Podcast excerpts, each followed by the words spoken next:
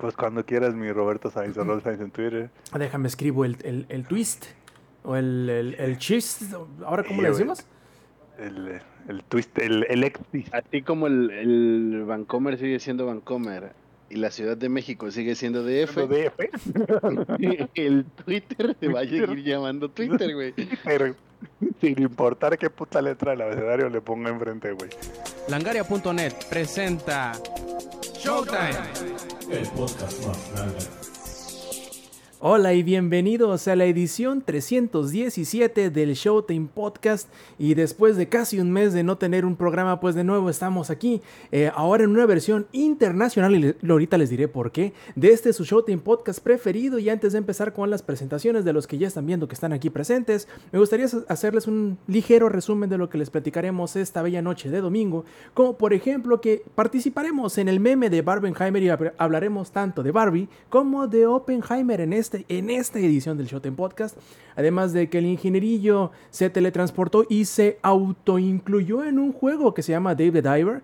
Que dicen, dicen que es su obra autobiográfica, pero ya nos platicará de ese juego. Además de que el Lex nos platicará de las últimas convenciones a las cuales ha participado y en las cuales también irá y que además tendrá algunos boletos por ahí para regalar en este, conjunción con otros streamers y que esperan verlos por ahí en Ciudad de México en un par de semanas. Pero es un poquito más para adelante. Primero que nada, las presentaciones. Tengo para ustedes este recién salido del reclusorio Oriente. Luis, alias El Gomas Loca, Samper, también conocido como el productor de la edición en vivo del Showtime Podcast. Viejo, ¿cómo estás? Buenas noches. Alias el fifí de ahora en adelante, mis perros. ¿No? Más conocido como el No mames fifí. que ya te pusieron, ya tienes un AKA, güey. Claro, güey. Tú, tú estabas pendiente del grupo, güey. Luego, luego, güey. Ahí andaba. Porque aparte, pues no nos aprendimos los nombres de nadie. Entonces, te No, o sea, sí, leí, sí leí la historia, sí leí la historia en su totalidad, pero no este, recuerdo la estaba- Fifi. Estaba el Palmas, estaba el jardinero, estaba el gordo, estaba el, el don de la corona. O sea, estábamos todos ahí. Y, y a mí me apodaron el fifí porque cuando me, me- me- hablaron para pasar con la juez cívica, pues me levanté, casi me parto el hocico, güey, con el techo del camión. Y aparte, pues yo venía vestido, pues como normalmente suelo vestirme. Como Santi. Y, a- eh, exacto. Me como pregunto Santi, por qué le habrán puesto el Fifi a San Pedro, güey. Es un misterio. Tra- traía mis, mis Jordan nuevecitos, güey. Y este, me levanto, casi me rompo la madre con el techo del camión. Y dice mi nombre, el oficial a cargo de, de- en esta preciosa noche de, de sábado, no, de, de- madrugada de viernes para sábado, dice mi, norme, mi nombre. Y todos, uh, aparte se llama como Fifi. Y ya de ahí me pusieron el Fifi. Pero pues, pues bueno, todo, todo bien, carnal. Fue una experiencia bastante agradable, no los voy a mentir. Yo me la pasé chido, yo no me la pasé mal. Probablemente porque no venía a pedo. Pero pues este, ya, güey, así reformado, güey. La neta, no, aquí estoy, ya llevo como ocho cervezas hoy. Este, pero pues bueno, ni modo, si me vuelven a agarrar, iré al corralón a sacarlo. Fíjense nada más, es la, ya vi cómo es. De las únicas, de las pocas personas que a lo mejor vayan a enfrentarse al sistema judicial mexicano y digan, la pasé chingón. Aquí tienen uno, para que digan. Luego dicen que no existen, ¿no? Pero aquí está un cabrón, para que vean. Debes saber por qué, güey. Porque es blanco. Puede ser. Y miren, ya que lo escucharon también y metiendo en tema que vamos a hablar de Barbie, nosotros también tenemos a nuestro Ken y es el Ken Nailex. A ver, Lex, ¿cómo estás? Buenas noches. Hey, ¿qué onda, gente? ¿Cómo están? Así es. Soy, además, soy Kenough y, y, y soy un chocotorro. Porque obviamente, No, güey. fue- no, güey. porque obviamente, güey, soy, Ah, soy no, prieto. Te voy a regalar fui- ese puto suéter, güey. Güey, yo también lo quiero, está increíble, güey. Está increíble. Está muy mamón. güey. I'm. Kenough, güey. Es I'm Kenough, güey. otro nivel, Pero, güey. Es otro nivel. Obviamente fui de rosa y yo parecía un chocotorro eh, yendo a ver Barbie. Han pasado muchas cosas, han pasado muchas semanas, hemos estado en muchos lugares. No hemos estado en los lugares que ha estado San Pedro, definitivamente. Pero Ni te la has eh, pasado tan chido como yo. no, yo no me la habría pasado chido, amigo. Yo soy prieto, probablemente me habrían aplicado brutalidad policial. Y lo más probable es ni siquiera hubieran usado el alcoholímetro, me habrían dicho, viene pedo. Viene pedo, no oficial, pero yo soy el conductor de Eh, me, me vale verga, güey. Es fuera- más, yo ni fuera- siquiera venía manejando, güey, no tengo licencia. güey. Fuera de broma, güey. O sea, y la neta, pues me subieron a la patrulla, güey. Y pues yo no cabía en la patrulla, güey. Entonces le dije al poli, en lo que me vas a llevar, pues déjame salir. Y me dejó salir, güey. O sea, le abrió la puerta y yo estaba cotorreando ahí con él afuera de la patrulla como si, como si nada, güey. O sea, como, como si fuéramos así de compadres de toda la vida. Y ahí, a tu punto, Lex, probablemente esto no pasa con todo el mundo. Probablemente yo habría estado esposado. de la man- Estás incómodo, me vale verga, güey. ¿Quién te nace? ¿Quién te manda a nacer con ese pantone? No, por, ¿Quién? por- por menos de eso, Alex, te dejan un ojo de cotorra, ¿eh? Probablemente. Porque yo todavía me, les, Probablemente. todavía me les puse bravo y les dije, yo no quepo en su patrulla, a mí me tienen que llevar solito en la parte de atrás, porque yo me voy a acostar a lo largo de la patrulla. Y me dijeron, sí, no hay pedo. O sea, sol- solo para que dimensionen las diferencias, yo era un chocotorro y Samper era el nuevo dueño del toro, ¿no? Básicamente. Anoten el, el- el hack ahí de vida. Si los van a meter al tambo, que lo metan junto con el Zampi. Sean blancos, güey. Ese es el hack, güey. Para todo. Y recuerden, amigos, aprovechando que he estado leyendo los libros de la SEP, si tu delito tiene una fianza, solo es ilegal si eres pobre. Ahí. Exactamente. Suena el himno de, de la URSS de fondo y, y así. se- piénsenlo. No necesitan leer los libros nuevos de la SEP. Así son las cosas. Y bueno, ah, yo les platicaba hace rato que este Showtime Podcast es internacional y eso es debido porque ahora tendremos eh, en uno de los miembros de aquí de este su querido podcast, tendremos al empieza juegos ahora, invasor de un país al norte. ¿De quién hablamos? Del ingenierillo vieja, ¿cómo estás?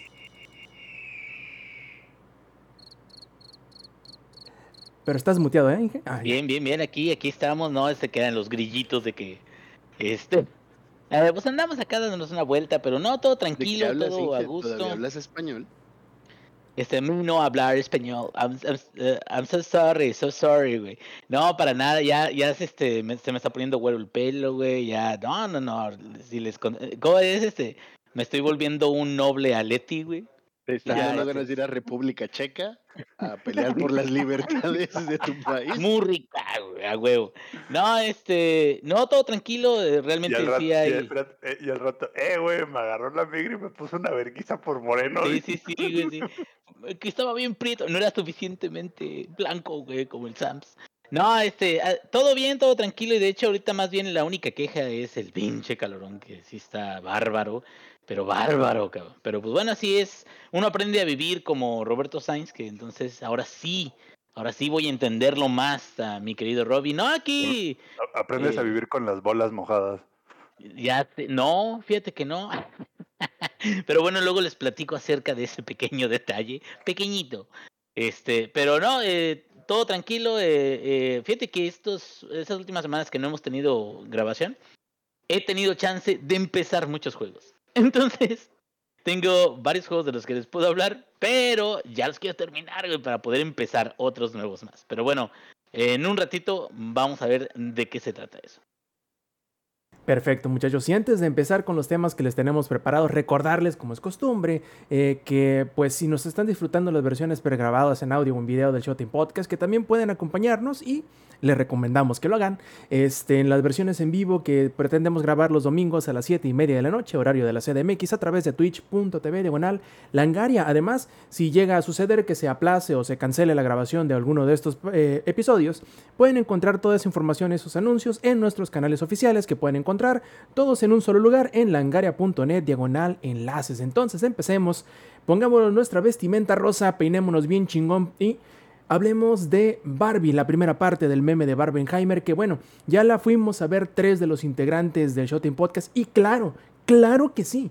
Si es una película feminista que hable principalmente de los problemas de las mujeres. Vamos a ser tres hombres los que hablaremos de esa película, la, anali- la analizaremos completamente mal, pero de menos les daremos nuestras impresiones de qué nos pareció y si nos eh, divirtió o no. Primero que nada, eh, el quiero- de Bojack Horseman, güey. Un panel de hombres blancos se sientan a discutir. Y y de hecho, ese es, ese es un chiste dentro de la película, precisamente cuando van a la mesa directiva de la compañía de Barbie, ¿no? A Mattel. Hay, un montón de cosas que, que son un meme en esa película y me encanta que lo hagan. A ver, yo voy a iniciar duro y me vale verdura lo que. eh, Sí, cómo, cómo me puedan tratar las redes sociales después de esto, ¿no? Sí, si eres vato y te incomodó Barbie, es porque tú te sientes ridiculizado por lo que mostraron en Barbie, es porque tú eres el ridículo que hace esas cosas y por eso te sentiste atacado, güey. Es que tú eres Ken, ¿no? Obvio, güey. Tú también eres Ken. Rob es Ken. El Inge es Ken. Yo no soy Ken. César, no sé qué claro que sí. Claro No, que sí. claro güey. que Eres no. el más Ken de los cuatro aquí, güey. ¿Quién dijiste que soy? Ken, güey. ¿Quién?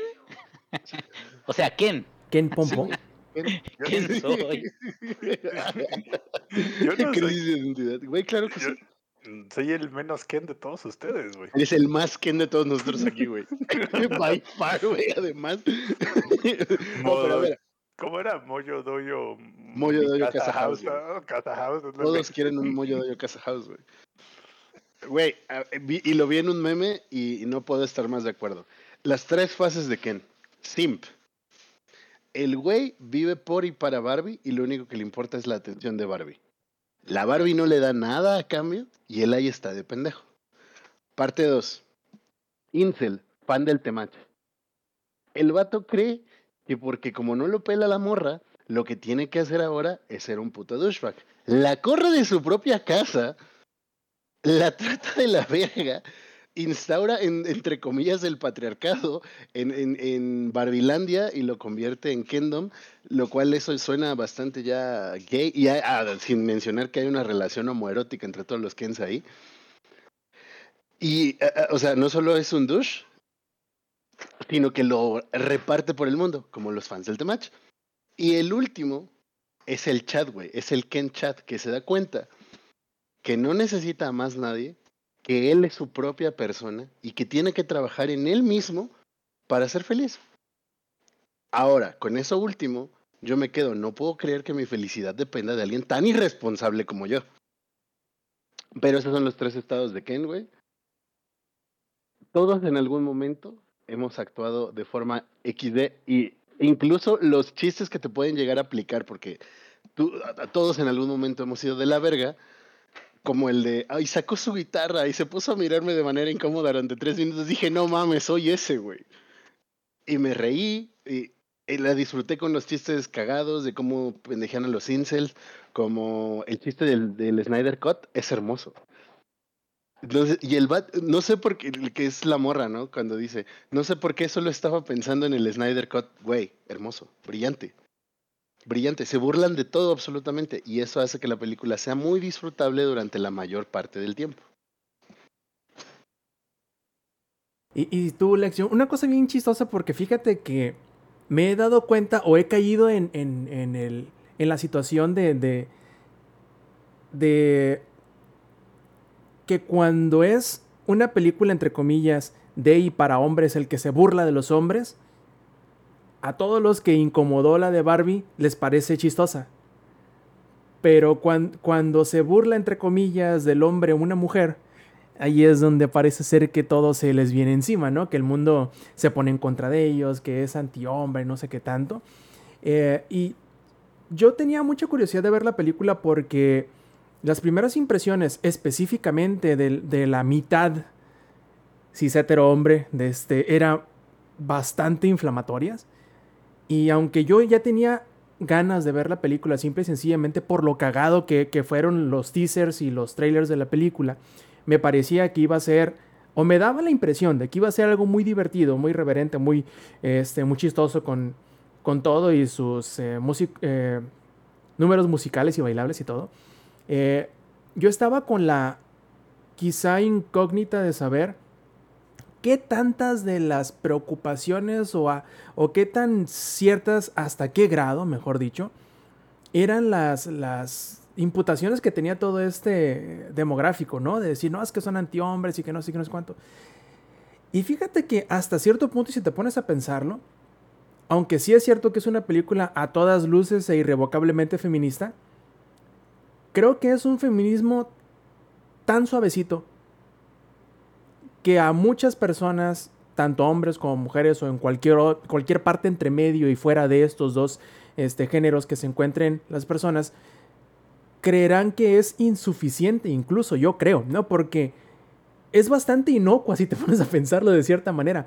Simple y sencillamente utiliza los estereotipos y quizá las situaciones en las que, eh, como tú bien dices, o como los tres estados del, del, del, hombre, o las tres situaciones, las tres características, o los tres niveles, como tú bien lo dices, los utilizan como un arma este, contundente para pegarle a la persona, ponerlo en evidencia a, quien sea, porque todos, como bien lo has dicho, en, alguna, en algún momento y en algún grado hemos caído en uno de estos tres lugares.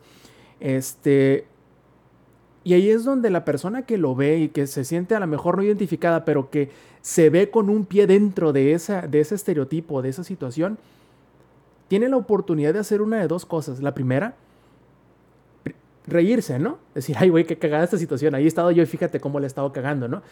Y, y ver de qué manera, como tú bien dices, empezar a trabajar en uno mismo para luego ser una mejor persona, ¿no? Este, pero es cierto que esa, ¿cómo decirlo? Esa conciencia de uno mismo a veces es difícil de llegar a ello sin sentirse atacado. Por lo cual yo veo hasta cierto punto natural la reacción de algunas personas ante la película. Si es que en realidad lo vieron, ¿no? Porque muchas personas ni siquiera la vieron.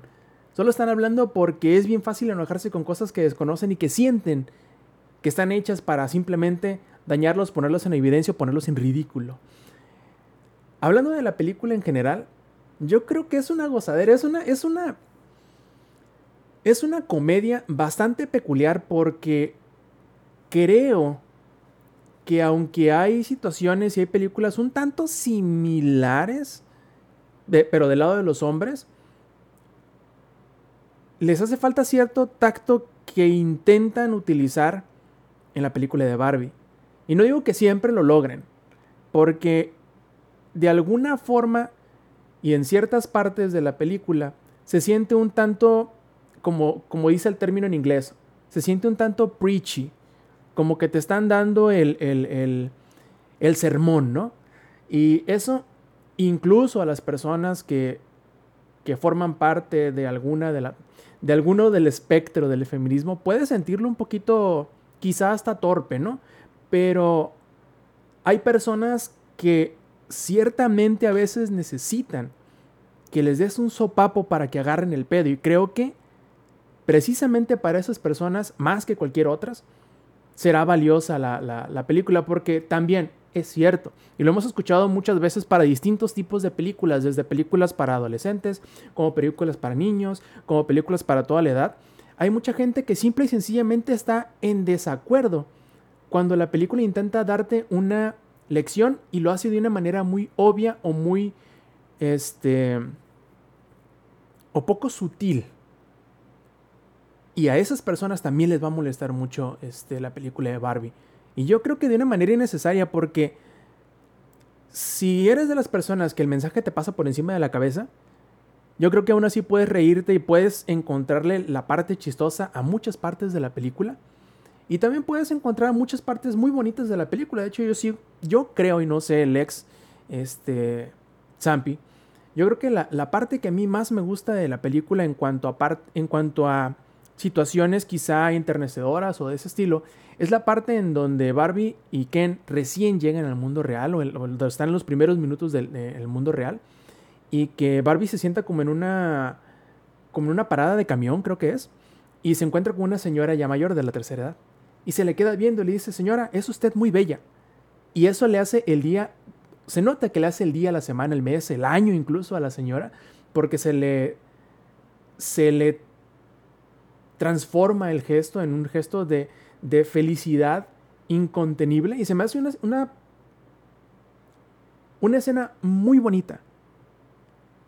Y que es cierto que a veces, eh, o yo creo que es mal recibido cuando tú haces un eh, halago a otra persona, sobre todo si es desconocida, pero yo creo que hay situaciones, o muy en lo general, es despreciado el, el, ser amable con otra persona. Creo a veces que, sobre todo aquí en México, el, hay una frase que no me gusta nada, que yo creo que deberíamos de intentar eh, erradicarla, Y es el te falta malicia. ¿Cómo me caga esa frase? Por dos. ¿Cómo me, pero me super caga esa frase porque da por entendido que las cosas buenas nunca pasan a las personas buenas por ser buenas, que claro, no suceden solamente por ello, ¿no? Sino que tienes que in- intentar verle la parte mala a todo lo que sucede. O tienes que intentar sacarle la ventaja en todo lo posible, en las, en las situaciones en las que te encuentras, para seguir adelante. Y yo creo que esa es la. Esa es la lección completamente errónea. Y por, e- por eso yo creo que me gusta tanto esa, esa escena en específico. Pero yo creo que más allá de todas las cosas chistosas, toda la, la música, porque. Y, y todo lo jocoso de la película, porque muchas personas a lo mejor lo van a encontrar medio ah, ridículo. Por ejemplo, cuando están correteando a, a- a Barbie, que todas las personas que lo están correteando la persiguen de una forma que no tiene sentido, pero que obviamente se ve chistosa. Eh, yo creo que también muchas personas pueden llegar a, a- subestimarla, porque muy por debajo de todas esas ridiculeces que están sucediendo, de todos los chistes y todo eso, es una película extrañamente al punto que no se va por los por la tangente, sino que va directo. Tie- Tiene una cosa que decir y una cosa que hacer y lo hace. Y yo creo que lo hace de una manera bastante efectiva. ¿Tú qué crees, Lex? Tiene, tiene muchos, o sea, sí tiene mensaje, que como lo mencionas, ¿no? O sea, se siente como muy diluida. Igual la persona con la que fui a verla es bastante feminista y hubo cosillas que sí le sacaron de onda. Específicamente que, eh, bueno, ya se está hablando full con spoilers, ¿no? Entonces, eh, en la parte en la que tiene la conversación Barbie con Ken al final, que Barbie se disculpa con Ken, ¿no? Porque, oh, sí, pues te descuidé, ¿no? O, o fui objeto, no me preocupé de cómo te sentías y bla, bla, bla. Pero Ken jamás se disculpa porque fue un hijo de la verga al grado de sacarla de su propia casa. Entonces, sí falla en esos aspectos. Y ese comentario lo traigo acá de alguien, de, de una chica bastante metida en, el tema, que le incomoda, ¿no? Ese tipo de, situaciones. Otras, por otro lado, se tratan muy bien, y sí es de manera muy superficial, porque al final del día, si bien la película es feminista, no pretende hacer un coco wash a nadie ni nada, solo presenta las cosas como suceden, como es el tema también del acoso, que, que Barbie lo dice en cuanto llega, ¿no? O sea, me siento observada por todos lados, pero eso no es una mirada como de si me admiraran o... ah, No, es incómodo, es lascivo y, y me siento mal. Entonces, hay como todos estos, estos detalles, incluso de que Barbie es quien golpea al tipo que le da una nalgada y es ella quien termina en la cárcel, ¿no? Que es como, no debería ser al revés. O sea, tienen como un montón de estas cositas que tratan de manera cómica, de igual forma la parte del, del toda la mesa directiva de, de Mattel. Oye, y ahí sale el Samper, ¿no? Así. Ahora, yo, yo, qué, ahora yo quise. No, tú eres el Ken, güey, así todo contento con tu plaquita en la cárcel, güey. ah, ok, ok. así es Amber, ¿no? Hace que fue hace 15 Yo- días, güey. Yo me la pasé bien. Así como Ken se le estaba pasando muy bien, ¿no? En el mundo real, güey. Aprendiendo Sí, de güey. caballos, de... De carros, güey. La Homer, güey. No, pero y me encanta cómo juegan con todo eso, ¿no? Y que se acerca con un, un güey ahí en un edificio que se ve super nice. Dice, ajá, sí, quiero un puesto directivo porque soy hombre. Dice, o sea, sí, pero necesitas tener un, un grado, ¿no? O sea, una maestría, un doctorado. ¿De qué no ejercen el patriarcado aquí? Sí, pero lo- pero lo disfrazamos bien. Güey, eso es XD, pero al mismo tiempo es nada XD porque es la realidad. Pero pues lo tratan de manejar con comedia, ¿no? Detallitos de ese tipo, por ejemplo, de, la chica que se le acerca, bueno, la mamá que se le acerca a pedirle la hora a Ken y Ken no le, no le puede decir y a partir de eso trae dos relojes en una mano y uno en la otra. O sea, ese tipo de cositas que te hablan de las, de las cositas que fueron descontinuadas por el mismo Mattel, los memes que hace la misma película de la sociedad y de sí misma, como le decía Rob, ¿no? O sea, la manera en la que persiguen a Barbie, que parece de una escena de Scooby-Doo, eh, el cómo critican lo que son las empresas multinacionales, cómo entran a Mattel y se supone que Mattel vende sueños y juguetes para los niños y la imaginación y sus oficinas son pinches cubículos grises con todas las personas vestidas igual, súper chiquitos, en donde están todo el día, toda su vida. Lo cual es muy cierto, ¿no? O sea, como que le, le dicen, ¿no se supone que, que Mattel eh, que es, es este, o que Barbie lo llevan mujeres? Dice, sí, alguna vez hubo como dos mujeres encargadas que fueron directoras. Oh, Una Dios. en los ochentas, eh, sí, ¿no? Fueron, o sea, que ni siquiera saben su propia Y historia. la otra no me acuerdo. Ajá, y la otra no me acuerdo, pero métete a la caja. ¿Cómo te atreves a decir que no me importan las mujeres si soy el hijo de una madre? Y empieza a decir puras estupideces, que es lo más común que suelen decir, ¿no? Pero ¿cómo puedo, cómo voy a ser racista si tengo un amigo negro, no? La, la típica. O sea, todo ese tipo de, de, de memes que hace la película sobre la sociedad y sobre sí misma son los que hacen que la película sea genuinamente digerible. El montón de escenas graciosas, eh, cómo se burlan de la masculinidad, pero esa masculinidad que sí está de la verga.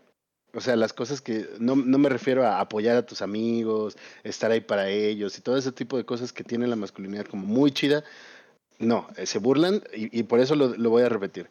Si los güeyes que se sintieron ridiculizados por Barbie es porque ellos son los ridículos que hacen ese tipo de cosas de los que se burla la película. Eh, el- se burlan del, mans- del mansplaining. O sea, hay muchas, muchas cosas que tratan de manera cómica.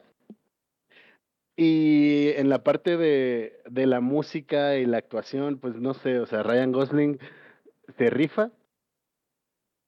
Digo, no es Blade Runner 2049, ¿no? Pero Pero se roba, yo creo que se roba la película. Porque y es por como eso que la gente está enojada.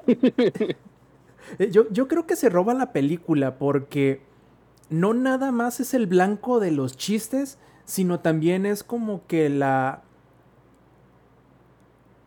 ¿Cómo decirlo? Es la personificación de todo lo que puede ser eh, la masculinidad, ¿no? Desde, como tú bien dices, ¿no? Desde pasar del simp, entre comillas, o el que no se ve de otra forma más que como un apéndice de la mujer, que igual para el hombre puede, para la mujer puede ser también aplicable, ¿no? Como aquel que se siente rechazado por la, eh, por la mujer y busca de la manera más tóxica el volver a estar en el centro de su atención, como aquel que se entiende fuera de ello, ¿no? Que se entiende que puede ser algo más sin la necesidad de la validación, no nada más de las mujeres, sino de, en lo general de todos. Yo creo que esa parte es bien valiosa también porque aunque bien se habla y se ha hablado, yo he escuchado mencionar mucho eh, o, o hacer como que el hincapié de, no necesariamente de pisotear ni de sobajar a, los hombres, sino como resaltar las partes negativas, yo creo que ese mensaje es muy importante a veces ponerle atención. Y es el hecho de que eh, la masculinidad tóxica no es un hoyo del cual no vas a poder salir, sino con, con la con la red de, apoyo suficiente, el mensaje adecuado, las personas que te ayuden a salir del agujero, tú puedes rehabilitarte, puedes dejar de ser una persona de la chingada. Claro, ah, quizá haya sus ex- excepciones, pero en la mayoría de los casos yo creo que eso es un es una situación de la cual todos debemos de ser bastante conscientes. No por tener un Andrew Tate, por ejemplo, que es una persona de la chingada, no vamos a estar siempre en la consigna de que esa persona no va a poder salir de lo que es siempre y cuando solo sea ese su problema, ¿no? Ya si tiene otras situaciones que agravan la, la- el, el pedo en el que está, a lo mejor sí sea más difícil, pero es muy valioso el, pensar, el saber y el ser conscientes de que eso se puede revertir, porque si no, cabrón, pues, ¿qué vamos a hacer, no? Cuando tenemos a tanta parte de la, de la población, no es el 50% de la población, es quizá una minoría dentro de la eh, de lo que es el, patriarcado, como le dicen, la masculinidad. Eh, pero imagínate si todas esas personas no tuvieran salvación. Yo creo que es un mensaje también que debemos de saber desmenuzar de una forma más eh, consciente. Es decir, sí, se puede devolver. Y esperemos que esas personas que se encuentran en el hoyo de la toxicidad, en algún momento vean la rampa, la escalera, la soga o la luz al final del camino y puedan revertir este, ese hasta cierto punto acondicionamiento social que están sufriendo sin darse cuenta. Sí, creo que, que en general tiene mensajes para todos a través de la comedia que es que hace que sea disfrutable la película todo el tiempo. Yo me reí un montón. eh, hay algunas cosas que ya habíamos visto desde el tráiler y que, por ejemplo, el doblaje, específicamente en la escena de cuando están en la playa y, y se dice que se van a dar en la madre, según. Que no, yo te la voy a meter, ¿no? Casi, casi así se estaban diciendo en el doblaje español de España. Eh, como, cositas como esas hace que te rías todo el tiempo. Eh, Ken es bastante cagado. ¿Cuál? Sí. Alan se me hace irrelevante. Que es Michael Cera, no sé, yo esperaba un poquito más de ese personaje, pero a mí personalmente sí se me hizo como, el, el güey pudo no estar ahí y no pasaba nada. Pero estuvo, o sea, en general me gustó bastante la película. La podría volver a ver incluso, pero eh, yo sí llegué a, a leer que hubo muchas quejas al respecto y yo no entiendo el por qué. Sí, estuvo muy divertida en general. eh, incluso cuando, cuando Barbie se avienta todo este discurso, ¿no? De estar bien contigo misma y bla, bla, bla. Todavía hay un disclaimer que dice, sabemos que Margot Robbie diciéndote esto no es lo mejor. eh, eh, O sea, se burla de sí misma la película incluso. Entonces, no entiendo por qué no podríamos todos hacer eso. Reírnos de nosotros mismos y, con base, no, pues si le estoy cagando, pues ir cambiando ciertas cositas que no están tan chidas, que al final del día creo que es el mensaje, no nada más para los hombres, sino para todas las personas. ¿De a cuánto le pondrías, Lex?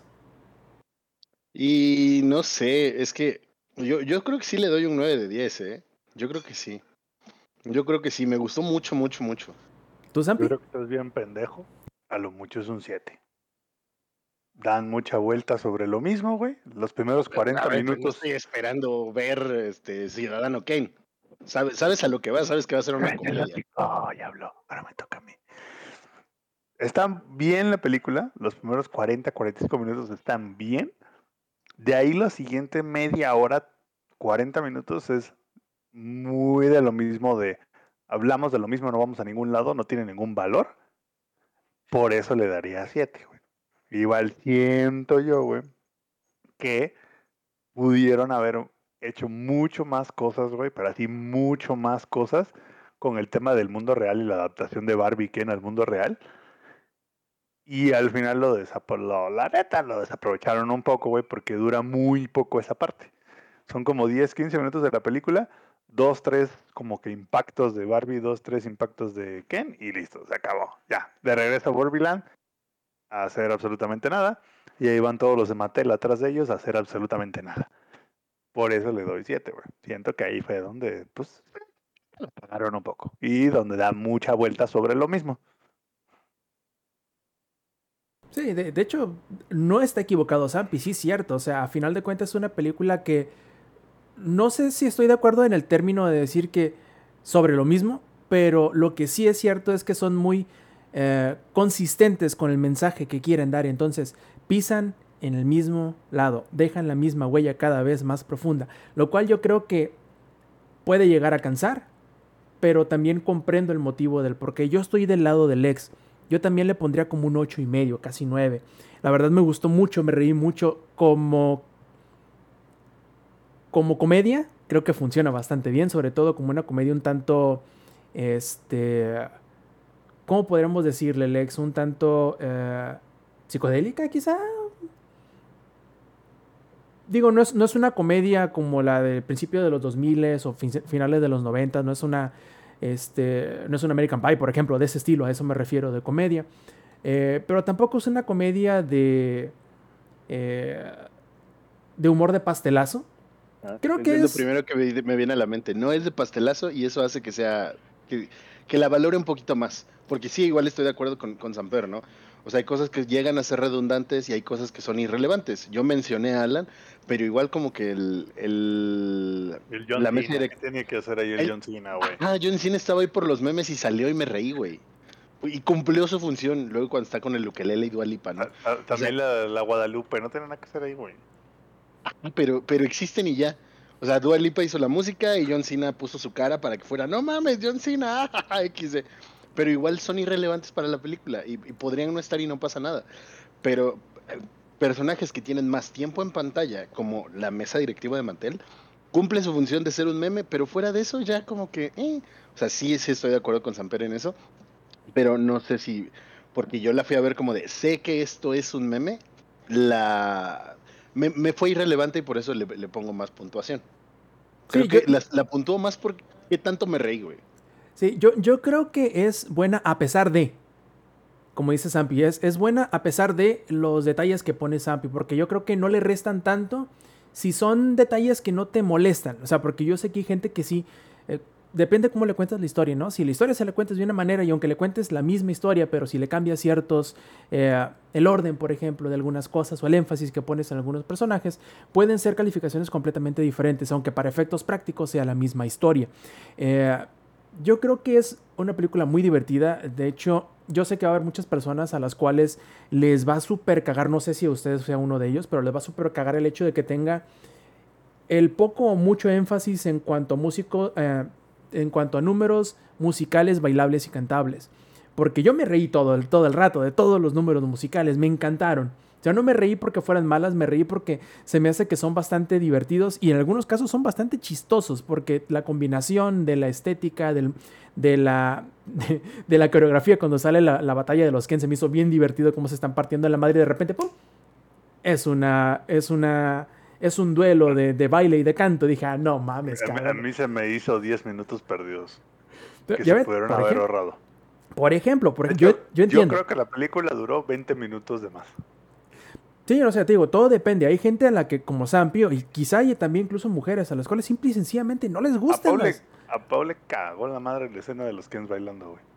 Yo me divertí un chingo. A mí se en, me en la rola del, del, de Sken Sí, o o en sea, la cuando pelea en la cu- playa. No, no, la pelea en la playa y que luego transicionan a la- al baile. Ajá. Eso a Pau y a mi cuñada se les hizo una pérdida de tiempo, güey. Es que es una ridiculez, estoy de acuerdo. Pero por lo mismo de que es una ridiculez, a mí se me hizo muy divertido. Porque justamente en ese momento yo solamente lo que pensé fue, hace falta que estos pendejos se pongan a bailar. Y cinco segundos después se pusieron a bailar. Dije, ay, no mames, cabrón, qué cosa Y, tan y sus ridícula". escenas súper homoeróticas, ¿no? De cómo se están, nada más se, se enseñan el pecho y salen brillitos blancos y es como de, dude, güey. Eh, eh, A, a mí me, me dio muchísima risa. O sea, y, y se vale. Obviamente no a todos nos gusta lo mismo. Eh, para mí hay otras escenas que creo que sí pudieron como ser prescindibles. Pero eso a mí me hizo reír mucho. La rola de Ken está muy god. Casi todo lo de Mattel se lo pudieron haber ahorrado. Sí, estoy de acuerdo. Casi todo. O sea, mm, Se ¿cómo siente, digo? una- se siente como una justificación extendida de por qué conoce a la creadora de Barbie. Eh, Exacto. Pero a mí me hubiera gustado más que, digo, que en lugar de pasar más tiempo con Mattel y con los bailes del Ken, que pasaran más tiempo con la adaptación de Barbie al mundo real y la realización de Barbie de que es como, güey, O el choque, ¿no? yo, ajá, ese choque, güey, de yo creía que yo le hacía un bien a, la- a las mujeres y de repente, o sea, en el mundo real es como, güey, no es cierto. O sea, por ejemplo, Pau, Pau decía, si de hubiera estado genial que hubiera una escena donde va a un centro comercial y se quiere comprar ropa y ninguna ropa le queda porque ella es la talla perfecta, güey, ¿no? Y es como de, güey, ¿qué pedo? ¿Cómo que no existe mi talla? Soy la estereotípica, tiene que estar mi talla. Entonces, como ese tipo de cosas, como que no le hicieron y prefirieron darle tiempo a, a este, al Michael Cera y al John Cena, güey, y a Mattel.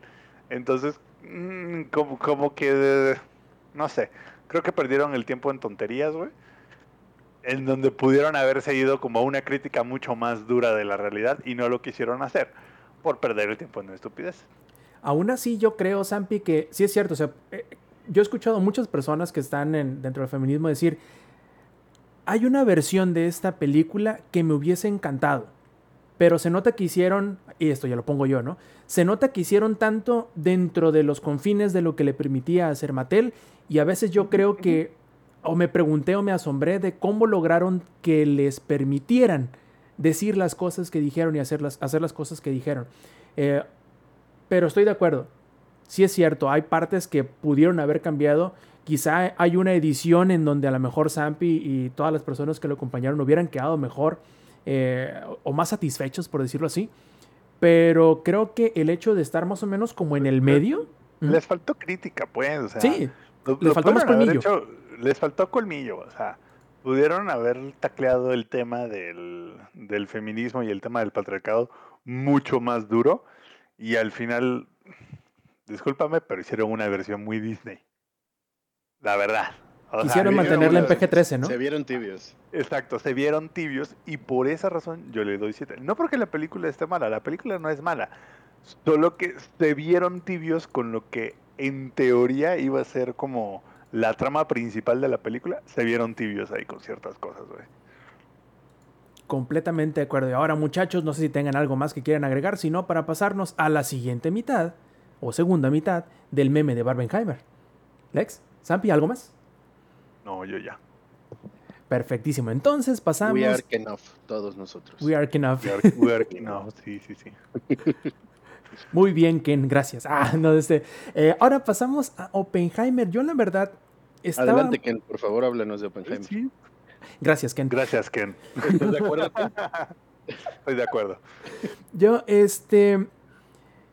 Esta película de, de Nolan, Oppenheimer, es la que he estado como que más. in- no indeciso de verla. Yo estaba convencido de que, de que quería verlo. Pero como que tenía las más dudas. Porque es la más. ¿Densa? No necesariamente, o sea, antes de verla, ¿no? Yo dije, esta va a ser como que la película más Oscar Baitesca, como que hecha para viejitos blancos, como para hecho para gringos, por decirlo así, ¿no? Es como que el, el- la versión para que le pongas a tus papás y que le guste una película de, de Christopher Nolan, ¿no?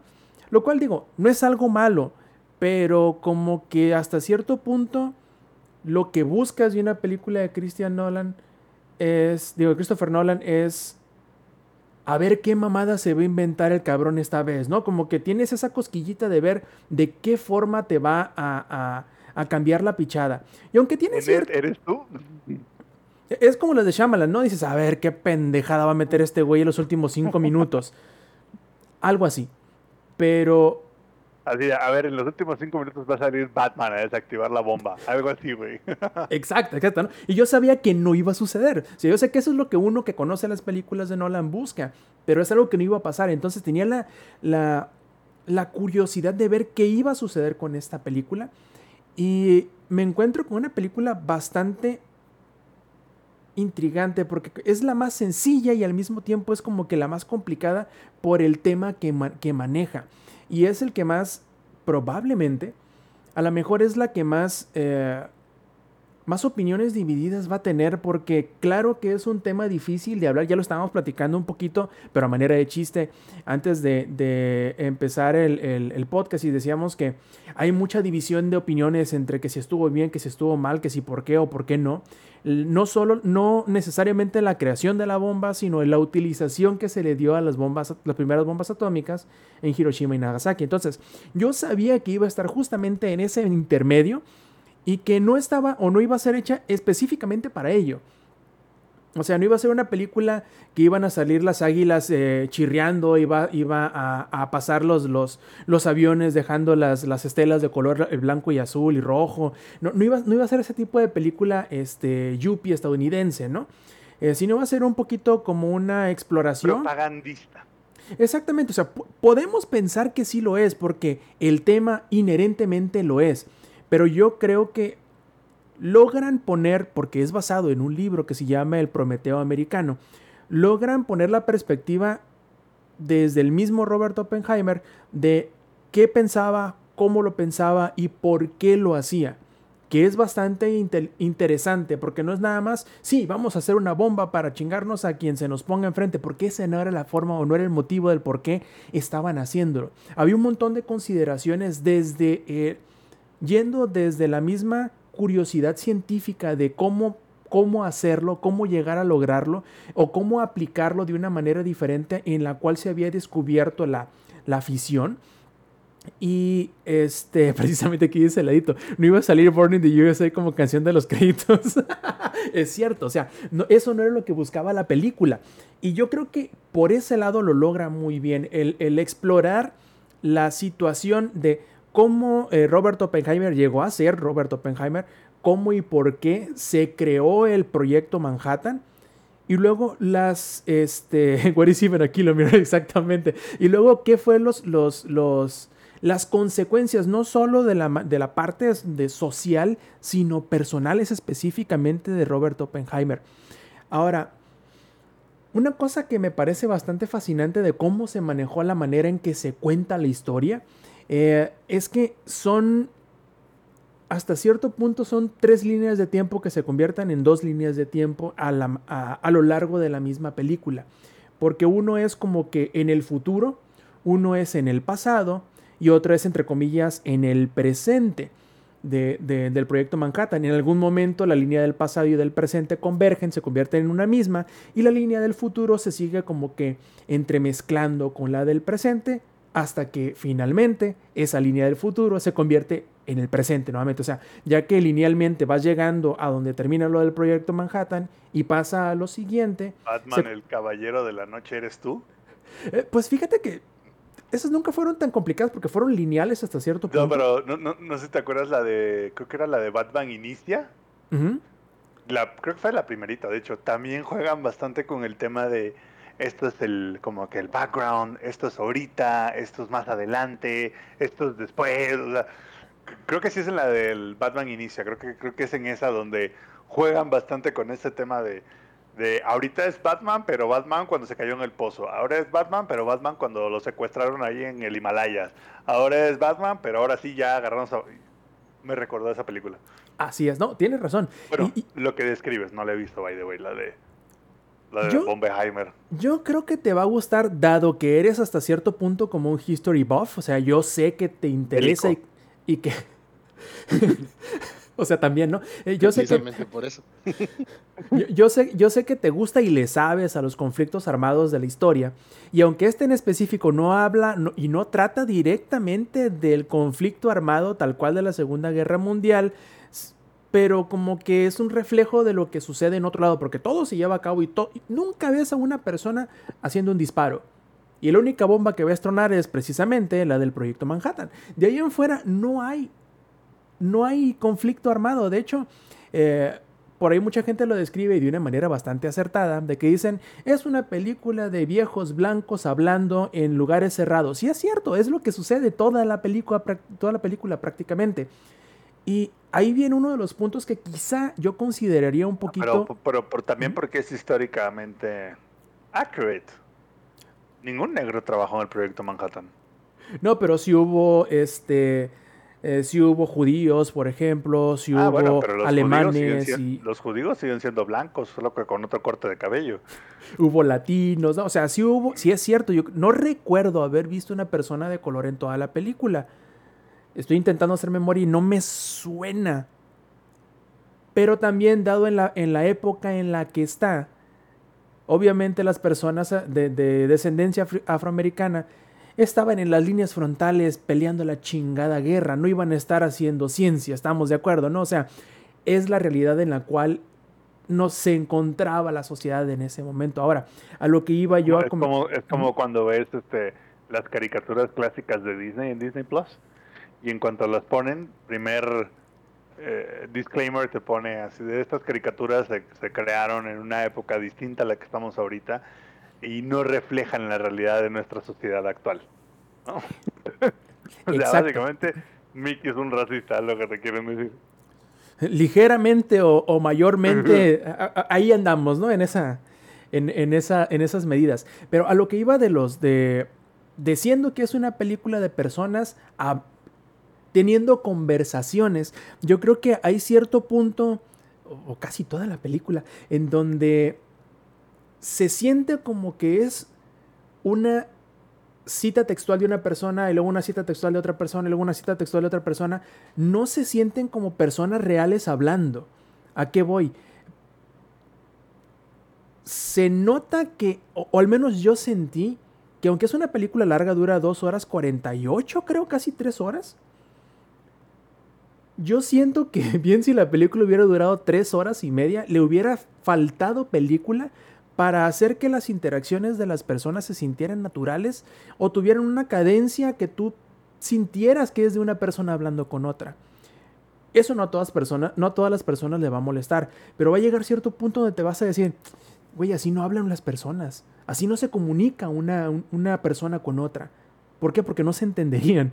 Parece que está, como te digo, parece que es, ya sé, ya sé cómo. En lugar de sentirse como una conversación de una persona con otra, parece un duelo de rap. Porque aunque sí están intercambiando mensajes, están intercambiando, están haciendo comunicación, pues no es la manera más efectiva, yo creo. Pero bueno, en fin, son personas muy inteligentes. ¿Es Quizá un yo duelo de rap como el de Danny Flow? no lo conozco, pero diré que sí. Sí. Escuchen a Danny Flow para todos los, los escuchas. Pero lo viejito de Danny Flow. Antes de que lo hiciera en serio, güey. Es la de perra maldita, ¿te vas? a? Ajá, pero antes de que se volviera entre comillas serio, el vato cuando rapeaba así en, lo- en las placitas con su playera del Chivas, güey, que es, es bueno porque es malo. Y es cagado. Y ya. Y porque sí tiene un poquito de flow. Pero bueno, Es- sí, aquí... Es, es como Sharknado. Es bueno porque es malo. güey. Exacto. No como acá que igual y no lo entendemos porque no somos científicos ni militares.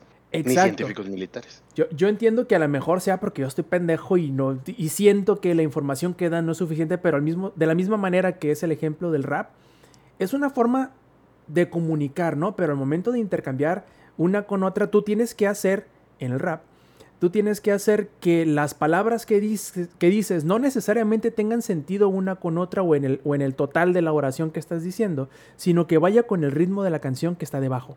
Entonces, más o menos como que así es a veces, o en la mayoría de las ocasiones, la comunicación entre los personajes de la película. Se siente como si fuera una caricatura de una persona hablando con la caricatura de otra persona, que solamente dice las cosas más importantes que la persona real dijo en alguna ocasión. O al menos así lo sentí yo. Eh, pero que eso, no de, que eso no demerite la película, porque yo creo que a pesar de ser una película así de larga, el hecho de que sean este, conversaciones eh, rápidas y hasta cierto punto casi hasta entrecortadas eh, consigo mismas, hace que la película sea más dinámica, más rápida y no se sienta pesada. Ese es el mayor logro, yo creo, de Oppenheimer. Ahora, la música está increíble. Parece, no sé si recuerdan o tengan en la memoria las películas del Señor de los Anillos, en donde más que una película a veces se siente como un musical que tiene, eh, como una obra musical que tiene detrás imágenes. Pues más o menos se siente igual la de Oppenheimer en ciertas ocasiones porque como en el 70-80% del metraje de la película hay música detrás y es muy bonita, está muy chida las canciones. Y creo que el único detalle que yo le podría quizá, el único problema que le podría encontrar a las este, eh, composiciones de Johan Goranson, creo que se llama el, el, el, compositor, eh, y es el mismo que hizo la, la música para Tenet, es que en esta película en específico, en Oppenheimer, se siente como si quisiera hacer una parodia de Hans Zimmer. Y en algunas ocasiones hasta podrías pensar que es Tengo- Hans te Zimmer. tengo el dato, güey. Es Ludwig Göransson y es el mismo que hizo la música del Mandarinas. I Y de- rest my case. Y de Tenet también, ¿no? Entonces, ahora, lo que yo, lo que yo creo que pasa es que a lo mejor Nolan tiene cierta noción de cómo quiere que se escuche su película.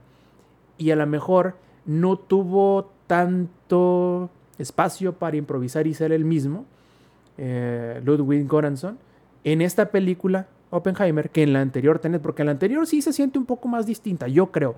En esta sí yo pensé, dije, ah, cabrón, ¿a poco Hans Zimmer volvió a ser la, el compositor de, Oppenheimer, volvió a los brazos de, Chris Nolan? Pero no, no es, no es, no es eh, Hans Zimmer. Pero aún así, a pesar de ese detalle que puede ser pequeño o grande dependiendo de las personas, la música está increíble, está súper chida. Y me gusta mucho, y aunque dejaron de hacerlo, me gustaron mucho ciertas escenas intersticiales que pusieron entre, entre alguna conversación o situación en donde se veían como, por ejemplo, este, los átomos eh, chocando entre sí, o se veía la chispa que, que- que encendía algo.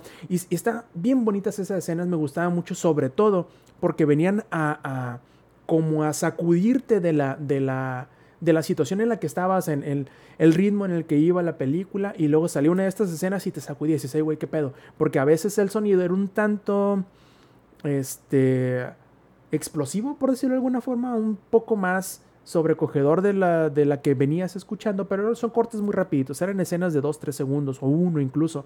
Y está súper chida la música, eso sí les digo. Eh, lo que no sé si tuve suerte es que yo he escuchado muchas y he sabido de muchas personas que opinan que Oppenheimer cae en el mismo pecado de muchas de las películas de Nolan y eso es que de repente la música sobrepasa en volumen al diálogo. Y a mí no me pareció, yo creo que esta es la película más escuchable desde, creo que El Caballero de la Noche, porque hasta cierto punto la de El Caballero de la Noche asciende y de ahí para adelante, este, o, mejor dicho, de Inception que salió entre The Dark Knight y The Dark Knight Rises, desde Inception para adelante creo que ha tenido como que cierta manía Chris Nolan en, en acentuar ciertas situaciones en donde lo que ves y lo que sientes de la escena junto con la música es más importante del diálogo, es más importante que el diálogo que están teniendo o lo que te están diciendo. Es más como que siente lo que ves y a través de la música intentan darte como que la sensación que debes de sentir y no tanto lo que debes de entender dependiendo del diálogo, ¿no? Entonces yo creo que esta de Oppenheimer es la más escuchable desde entonces para acá. Y no sé si fue porque me tocó una sala particularmente bien este, acondicionada y ecualizada. Lo que sí es cierto es que tengo mucho miedo de cuando vaya a ver esa película aquí en la casa porque cuando sale la explosión de la bomba, yo no sé cómo sobrevivieron las bocinas de, en general, los cines donde la proyectaron, porque sí es un sonido estruendoso tan increíble que está muy bien hecha esa escena. Me gustó muchísimo todo lo que tiene que ver con el, con el experimento en lo general. Y lo que me tomó más por sorpresa de esta película es que yo creí que con la que con el experimento y con la el envío ya del proyecto completado al, ejército y su subsecuente este, utilización en, Japón, iba a terminar la película, pero no, da otro salto. Este, y sucede algo más, se termina convirtiendo como en un, en un ¿cómo se le llama ahí? Sampi, un procedimental de corte o, sea, se trata más de, una de dos este, procesos legales y está bastante interesante. Yo no pensé que se fuera a convertir en eso, a final de cuentas terminó convirtiéndose en eso. Y yo creo que eso hace que la última 25-30% de la película, los últimos 40 minutos, o el tercer acto, podríamos decirlo, eh, terminara sintiéndose diferente y por lo tanto evitara que la película se sintiera tan larga como en realidad lo es. Ahora, habiendo hablado y dicho todo esto, ¿qué calificación le doy yo a Oppenheimer? Le doy un 8. Me gusta casi lo mismo que Barbie, pero al mismo tiempo yo creo que si le podemos restar cosas a esta película, eh, de tiempo, por ejemplo, o mejor dicho, yo creo que Oppenheimer cae en ese, en esa, en ese lugar en donde al mismo tiempo se siente muy larga, porque se le pueden quitar ciertas cosas, o muy corta porque se le pueden agregar más cosas para como, que... Como Inception, ¿no? También Inception de repente dices, no sé si la llevo viendo una hora, si llevo 10 horas viendo la película. Fíjate que a pesar de que quizá, que entiendo por qué lo dices, yo siento que Inception lo que tiene a su favor, que esta no, es que el momento Inception, por ejemplo, cuando todo, cuando todas las líneas del tiempo se convergen y la patada y todo eso, eso no... Así es, no sucede, no termina cuando faltan 10 minutos para que acabe la película. Ya te explican todo el, fallout de la situación, ¿no? Aquí termina 40 minutos antes y vuelve a construirse la, rampa. La, la, rampa de la drama, ¿no? Vuelve a construirse porque se vuelve a construir y vuelve a tronar. Y ya faltando un minuto para que acabe la película. El final es increíblemente bueno.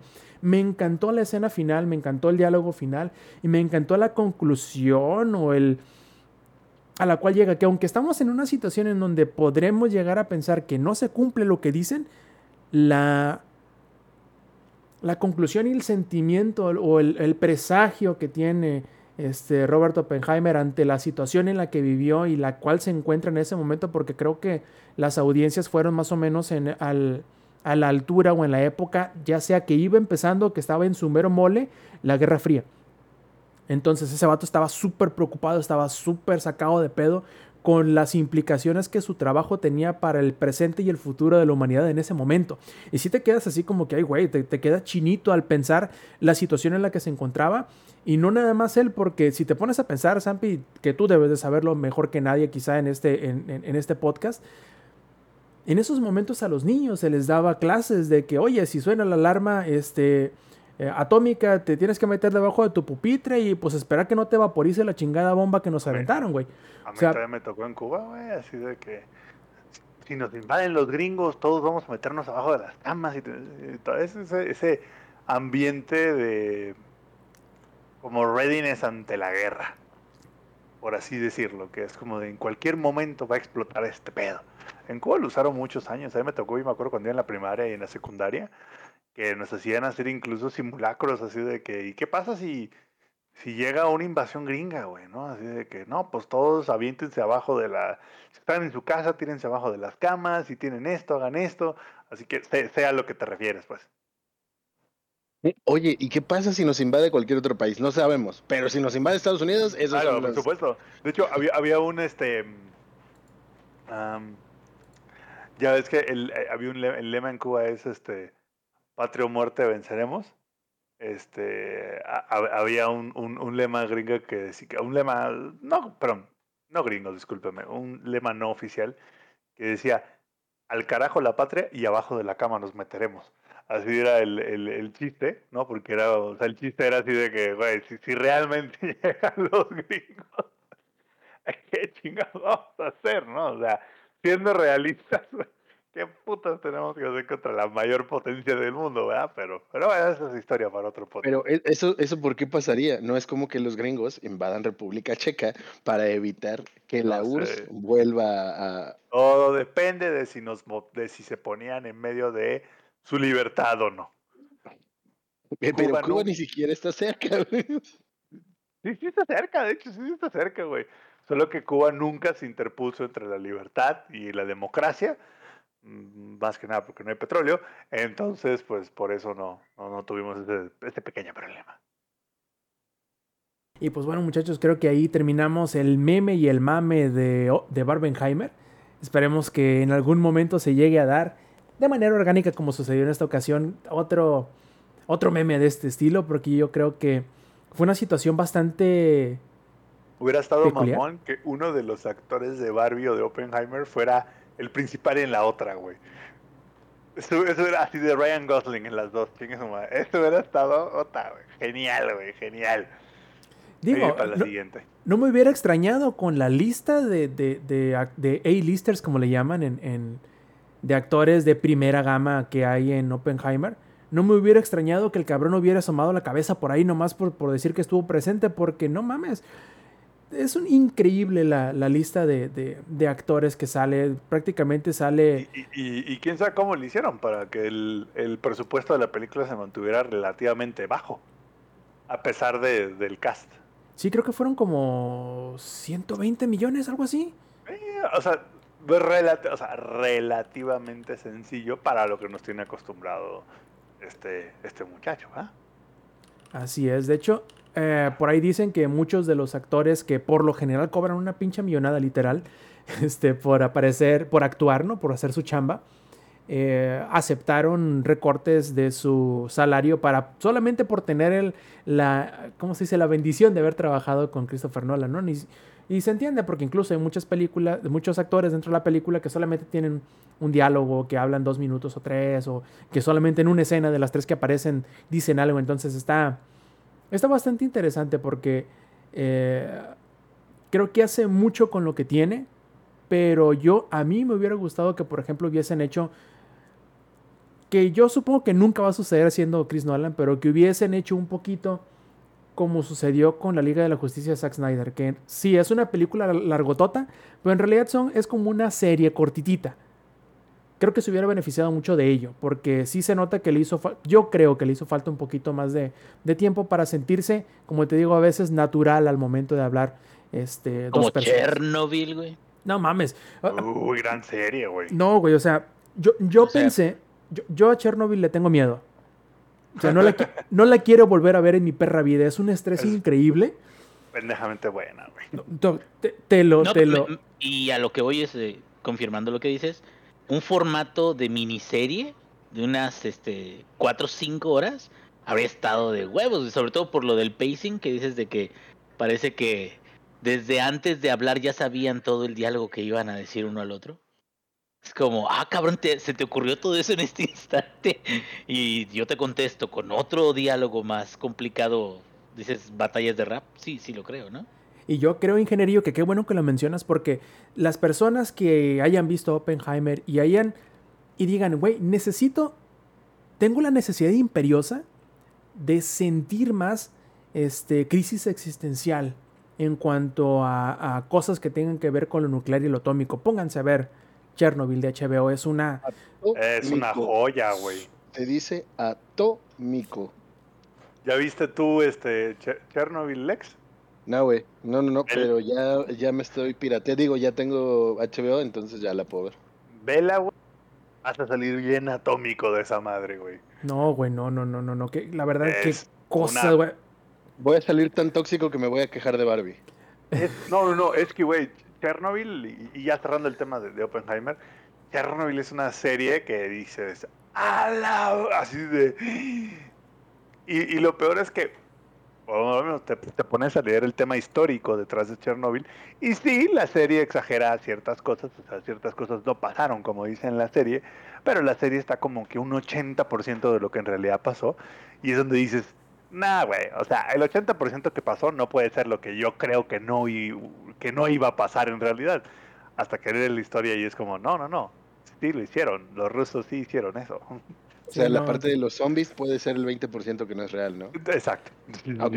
Pero la parte de que mandaron unos mineros a su muerte a pesar de que sabían que se iban a morir es 100% real, güey. O sea, Chernobyl es, es una gran, gran, gran, gran serie, güey. Sí, pero vas, vas a ocupar tú, Lex, un quiropráctico para que te deshaga el nudo del tripas que vas a tener después de ver esa pinche serie, güey. Me, me da escalofrío nomás de acordarme, pero qué cosa La tan voy, la voy a chingona. ¿eh? empezar a ver, la voy a empezar a ver. Pregunta. corta, que son ocho capítulos, ¿no? Creo que son Chernobyl o 10, no recuerdo. En una de esas, el siguiente podcast hablamos de Chernobyl. Eh, pre- pregunta Va- Mr. va- Lindosmack acá en el chat, ¿cómo? ¿No habrá segunda temporada de Chernobyl? Pues, este, pues mira, casi, casi, güey. O sea, a inicios de este año le aventaron un par de bombas ahí cerca y entonces en una de casi se nos hace Chernobyl parte 2. Los rusos dijeron, ¿cómo no? Ahorita hacemos la segunda parte, hijos de la chingada. Estuvieron cerca, estuvieron cerca de que hubiera segunda parte. Bueno, pues entonces, a ver, ingenierillo, ponte este, las. eh, ponte, ¿cómo se llama? El, el overol ese impermeable. eh, ponte el protector solar, el, som- el sombrerito ese de, de pescador. Y cuéntanos qué rollo con Dave the Diver. Claro que sí, mi estimado Rob. Pues fíjate que eh, tengo ahí muchos juegos empezados. Bueno, es una lista interminable de juegos empezados, ¿verdad? Pero uno, sí, ¿verdad? Extraño en mí. Pero Extrañísimo. uno en particular que empecé, y estoy a punto de terminar porque sí los termino. Nada más de que es un porcentaje, o sea, empiezo cinco y termino uno y ya, ya, ya estoy exagerando, güey. Entonces, luego empiezo 10 y termino, bueno, me espero otros cinco y así, güey, así la vamos haciendo. Pero aquí el punto es de que una de las cosas, ya ves, eh, me, me encontré en TikTok, me encontré en algunos lugares con recomendaciones de no mames, güey, este juego está bien chingón. Y también una de las cosas que no me gustan del social networking recientemente es de que te leen tu pinche pensamiento o tratan de empujarte productos hasta por la garganta, cabrón. Entonces yo dije, ay, va a ser escuchando, sí, sí, de, ¿cómo sabe de que tengo hemorroides? Ah, pues, pues, te, te escuchó cuando te estabas pujando ahí en el baño, ¿verdad? Pero aquí el punto, ¿Por qué me estás su- sugiriendo vampiros chichones en mi área? Ah, Sí, exacta, eh, exactamente, exactamente. Pero bueno, aquí el punto es que vi varios este, anuncios de Dev the Diver y en esos anuncios eh, dije, ay, sí será, será, güey. Vamos, digo, a ver. Entonces me asomé en la página de Steam, vi que no estaba tan caro, dije, ah, pues este chance lo voy a checar. Pero algo me, me saltó, me llamó la atención, güey. El desarrollador, que se llama Mint Rocket, es tiene otros dos juegos que les fue relativamente mal. Bueno, no, no, no pésimo, pero dos juegos en 2023, güey. Un juego en 2022 que también muy olvidable. Y este juego tiene 46 mil reviews, güey, en Steam. Todos extremadamente positivos, cabrón. O sea, fue. e- Es súper rarísimo, güey. Es como si montas una eh, empresa de desarrollo de software y en tu primer año ya tienes una madre que vende un millón, güey. En un primer mes vendió un millón esa madre. Y entonces dije, a ver, a ver, a ver, a ver. También, o sea, tengo que ver por qué, este, dónde está el, aquí lo sorprendente, ¿no? Y eh, entonces empecé a jugarlo. Y este juego de Dave the Diver tiene como protagonista, güey. Y me, me gustó inmediatamente, güey. No sé por qué, güey. Tiene como protagonista un gordo, güey. Con barba fea, güey. Este, así que camina medio raro. Este, que todo el mundo lo mangonea, güey. Pero él es el héroe de la historia. No sé por qué me gustó, güey. O sea, no, no tengo idea. O sea, a lo mejor admiro ese tipo de personas. No sé, es- es- está raro, güey. Este, pero ¿Crees que fíjate que. podrías identificarte un poco con ese tipo de personas? Ah, eh, Lo pensé por un instante, pero dije, no, me vi en el espejo y dije, no, no, no, no, está demasiado guapo para ser como yo, güey. Pero este, ahí te va, güey. Haz de cuenta que lo chingón de la historia de Dave the Diver, de lo chingón del juego, es eh, que cae en esa categoría artística como Bolt Gun, como System Shock, como los juegos que están saliendo en un nuevo tipo de motor o engine este, que renderea modelos 3D, pero de baja calidad. O sea, para provocar el, el efecto de ese juego de píxeles, cuando en realidad es un juego completamente en 3D. ¿Sí? Y entonces con el posicionamiento inteligente de la cámara y con el posicionamiento de los polígonos y los, los este, personajes, puede generar muchas interacciones que se ven incluso 2D o 3D, pero la calidad de los personajes, si tú le tomas un screenshot a la pantalla en cualquier momento, haz de cuenta que estás viendo un juego 2D. Un juego 2D de píxeles. Bueno, del estilo de arte de píxeles. Entonces, me gusta mucho la forma en la que lo manejan y la forma en la que lo desarrollan, porque eso te permite a ti llevar o empujar el, el, el motor gráfico del juego a un nivel tal como ya les había dicho, System Shock tiene unos colores loquísimos de muy estilo cyberpunk, morados, verdes. Eh, acá los atardeceres están muy mamalones. Eh, y una de las cosas, digo, ya les estoy platicando de todo, pero no les he dicho de qué va el juego. El juego va de que eres un buzo. Este, y estás bien abusado, buzo caperuzo, ¿verdad? pero eres un buzo. lo pensé, pero mi mente Ya no lo digas, no lo digas, no lo digas. Buzo caperuzo. Este, Eres un buzo que llega a un lugar que se llama la Fosa Azul. La Fosa Azul es como un lago grandísimo, pero que dentro de ese lugar es como si fuera el mar, güey. Fíjate, bien pinche fumada la premisa, pero muy sencilla hasta cierto punto. Y es un lugar donde hay peces de todo el océano, de todo el tipo de, de océano, y cada vez que te metes ahí, eh, cambia su estructura eh, específica no la distribución general de las cosas. Entonces, tú entras de nuevo a la fosa azul y cuando vuelves a entrar, encuentras, sí, cosas que están localizadas en lugares más o menos eh, familiares, pero la estructura principal de cada uno de los recovecos del mapa es diferente. Y el juego se basa en que tú tienes un cierto número de eh, segundos con oxígeno, tienes una cierta capacidad de almacenamiento, tienes un arpón, tienes armas o herramientas si quieres utilizarlas, y tu tarea es eh, capturar tantos peces como sea posible para después de dos eh, cacerías en el día, que son mañana y tarde, por las noches vas a llevar esos peces a un restaurante de sushi, güey. Y en el restaurante de sushi, los peces frescos Sushi los van a... Sí, Pues, yo no sé empanizado si- y todo, güey. Yo no sé si llevarlos, güey. No sé si llevarlos sea la palabra correcta, güey. Bueno, mm, destazarlos, güey, Los matarlos. vas, los vas a ir a vender, güey. No, Sacrificar, deja- por favor. espérate, una de las cosas que siento que están, que están muy chida. Y, y si ha de ser culiche, güey, porque pez que te encuentras, pez que hace sushi, güey. O sea, y es neta, güey, así te encuentras un pinche caracol, sushi de caracol, y tú así, ¿qué pedo, cabrón? Este Y cabrón, le ponen arrachera arriba, güey. y le ponen arrachera y le ponen así, Ah. este, ribeye y la chingada. y Frijoles, güey. Empanizado, güey. No antojar, y primer aviso. Uf, sí, primer aviso, güey. Este, y, y un cachito de jengibre y otro de un chile eh, jalapeño por un lado. No, no, no, no. no. Pero bueno, aquí ahí, ahí les va, güey. Lo que hace este juego tan agradable, tan divertido, es que tiene eh, cancioncitas. Las cancioncitas son muy sencillas, güey. Extremadamente sencillas, güey. Pero no cansan. Ese es su primer logro, güey. Porque son canciones que vas a escuchar una y otra y otra vez, pero son beats que son, este, no cansan tanto y son sencillitos de escuchar y ya, hasta ese punto. No es música que te vayas a quedar tú, híjole, o sea, es Monster Hunter World, para nada. Pero es musiquita que puedes ir de un lugar a otro y vas a identificar fácilmente dónde te encuentras gracias a la música. Pero lo, la magia de este jueguito es que, por ejemplo, Dave, que lo llaman a entrar a la fosa azul, que lo llaman a capturar todos los peces del mar que puede encontrar ahí, que tiene un nivel de oxígeno de cierta cantidad de tiempo. Si se le acaba lo, lo atacan y se le baja el nivel de oxígeno, ya pelaste, güey, ya tienes que volver a intentarlo. Bueno, te puedes llevar una cosa de las que tenías. Em, pero también tiene esa otra sección que es el restaurante de sushi en la noche. ¿Por qué es importante? Porque el restaurante de sushi en la noche es tal cual otro juego dentro del juego.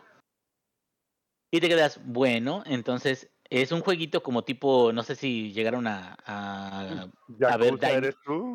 Dining Dash. Exactamente, fíjate, y, y no es mamada, es, es, es, es algo similar en el aspecto de decir, ese es, el juego de sushi es Dining Dash. Más adelante, encuentras un güey que si haces una misión para él, te da una granja y puedes sembrar arroz, güey. Ah, cabrón. Y más adelante, después de que encuentras esa granjita y haces arroz, ese güey te ayuda a conseguir una granja, pero ahora de peces, donde puedes farmear peces también, güey. Ah, cabrón, bueno. Y dentro de tu celular tienes minijuegos también, donde también puedes usar esos minijuegos y desbloquear cosas, güey. Ah, chinga. Bueno, y aparte, no nada más te puedes meter al lago así normal, sino que después de cierta profundidad, tú puedes encontrar otro tipo de peces o tienes que, por ejemplo, desbloquear la profundidad más, este, se puede decir, eh, oscura, profu- profundidad más profunda, el abismal, profundidad abismal, sí, para no cagarla. Eh, eh, pero para eso necesitas una lámpara especial que tienes que encontrar en un barco que está, eh, ya sabes más o menos la localización general del barco, un barco que encalló. Entonces te metes al barco y dentro del barco están más peces o están algún jefe o algún mini jefe.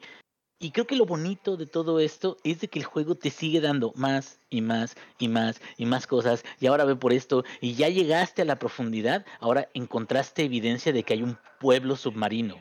¿Y hay pueblos submarinos? Sí. Y entonces hay una aventurita donde estás ah, en la profundidad, mejoras tu traje para que puedas aguantar más profundidad, eh, mejoras tu capacidad de almacenaje para llevar más peces eh, a la superficie y encuentras a la gente del pueblo, ahora tienes que hacer una medicina para ayudar a alguien que está herido y ahora tienes que llevar a esa persona al pueblo de, de debajo del mar. Y dentro del pueblo de debajo del mar te encuentras a una señora que vende comida para el pueblo debajo del mar, a un herrero que te hace armas especiales, o te encuentras incluso un cuarto donde hay juegos hasta de carreras de caballitos de mar. Y también tienes juegos eh, de azar o juegos así de para poder hacer apuestas. Ah, espérame, ¿estás hablando de Yakuza o de Dave the Diver? Ya lo entendí. eh, Por Exactamente. un momento me confundió. O sea, por un momento no sabía si era la o. Es neta, y deja de eso. Y luego hay más jefecitos, y luego de esos jefecitos te dan otro quest. Y en ese otro quest te dicen, no, es que tienes que entrar a otra zona, una zona nueva que es una zona de hielo. Y entonces en esa zona de hielo la abres, entras a otra zona más este, profunda, y entonces te ponen jefes donde necesitas platforming. Eh, hay, un, hay un gigante que te empieza a perseguir y tienes que esquivarlos. O sea, esa madre, güey, haz de cuenta que dijeron, haz lo que te dé tu chingada gana con el pinche motor, güey. Tú vele agregando módulos a lo pendejo y nada más asegúrate que cada módulo no sea extremadamente complicado, la música sea llevadera y que la gente se sienta satisfecha después de haberlo completado. Eso, eso suena como un poco como Elite Dangerous, güey. no sé si te acuerdas, la primera versión de Elite Dangerous era muy sencilla, güey. Y de ahí le han ido agregando, no sé si lo has jugado últimamente, güey. Pero le han No, ya agregado tiene, una de ya tiene una un madral de cosas. güey, le han agregado de cosas que da miedo, güey. Parece como, por ejemplo, si comparas Valheim en sus inicios con lo que Con- es como ahorita. está ahorita, güey. Sí, sí. The Long Dark en sus inicios con lo que es ahorita. O sea, como que empezaron este ciclo de desarrollo para este juego en particular. Y yo creo nada más era atrapa los peces, güey. Y lo dijeron, ¿y qué tal que lleva los peces a un restaurante? Ah, ya lo llevaste, güey. ¿Y qué tal que le agregas una granja? Y le agregan la granja. ¿Y qué Y tal que rato, y al rato, ¿y qué tal si llenas los peces con cocaína? Ándale, no, deja de eso. Y aparte tiene en, supuestamente en el celular las aplicaciones de tienes que eh, recoger eh, estrellas de mar, tienes que recoger este tipo de pez, tienes que capturar esto. Ahora, hay un minijuego, bueno, es este como parte de el- los coleccionables. Hay un personaje secundario que es como si fuera Ash de Pokémon, pero está gordo, feo y es con lentes, güey. O sea, el verdadero Ash de la vida real, güey llega y te dice, ay, güey, ¿estás coleccionando El- cartitas de los peces? El, el que sí los capturó a El todos. que sí los güey. captura a todos. Pero ahí te va. El punto aquí es que este personaje te pide que captures a todos los peces e incluso te invita así a que vayas a peleas de jefes especiales. Y estos jefes especiales, por supuesto, tienen sus mecánicas donde tienes que eh, este, evitar los ataques, pero al final de cuentas, cuando los matas, tienes carne especial que puedes vender carísima en tu restaurante de sushi, con el cual tienes dinero para poder mejorar tu arma, bueno, tu este traje de buzo, tu capacidad de, de navegación, tus armas, tu cuchillo. Güey, es un juego que yo creo, si estás hablando de ciclos de desarrollo de software, esa madre le dieron 50 vueltas. Y fue así de, ya tenemos 49 vueltas, güey. Todo, sí, ya lo logramos. ¿Qué le podemos agregar con la vuelta número 50, güey? Y tú así de, no mames, güey, otra cosa más. Porque tiene incluso en el celular, y eso se me hizo como muy nice, digo, no, no, no tiene otro propósito. En el celular tiene una aplicación de música. Y en la aplicación de música puedes tocar a voluntad cualquiera de las rolas que haya salido en cada uno de los este, eventos en los que participaste. Que puede ser la fosa, el abismo, el pueblo de, de debajo del mar, la zona glacial, el jefe 1, el jefe 2, este, la zona del árbol sagrado, cosas de ese tipo. Y luego hay algunos otros quests que te piden esperar tiempo. Entonces te dicen, en dos días va a estar listo. Y esos dos días tú lo que tienes que hacer es nada más hacer que el tiempo pase, pero puedes usarlos para seguir farmeando eh, en tu granja, seguir con, ah, este, criando más peces, seguir este, haciendo más sushi, vendiendo más sushi para entonces seguir mejorando tu traje de... Entonces es un jueguito que hace cuenta que alguien hizo como 20 farm builds, güey, y los pegó, güey, con duct tape, así, muy, muy mórica el pedo. Y digo, está muy bien hecho. Así como en América, güey, que usan todo el, el pinche duct para todo. Pero lo hicieron de una forma Eh, eso tan no es bien una hecho. cosa de gringos, güey. Eso te lo enseñan en el colegio de ingenieros. Tiene que ser así, güey. Sí. Pero- ¿Se mueve? Sí. ¿Debería moverse? No, no, güey. tape. ¿Se mueve? ¿Se Ay, mueve? No. ¿Debería moverse? Sí, W40. Es, eso te, te lo enseñan güey. primer semestre de ingeniería, güey. Y, y ahí te va. Creo que lo más bonito del asunto para mí, de, de todo lo que he jugado, y ahorita ya estoy en la última etapa, de hecho ya me spoileé y todo, no me importa, pero ya dije cuánto me falta para acabarlo. eh, me falta todavía la última sección, ya la última, última sección, y el último jefe. Pero lo más bonito de todo es que es un juego muy amigable, güey. Es un juego que te da esa sensación de logro por haber conseguido este, desbloquear cosas constantemente. Tiene una interfaz muy sencilla, güey. Una interfaz muy fácil. Las, los nuevos minijuegos, porque en realidad es un conjunto de minijuegos, güey. Parece que no, pero es un conjunto de minijuegos bien estructurado. Los minijuegos te los van presentando en un ritmo tal que no te, no, no te agobia. O no Oye, es demasiado para ti. ¿Qué onda? Entonces, Dave the Diver son tres minijuegos en una gabardina. No, son más, cabrón. Son un montón. Pero el, el punto es este, cabrón.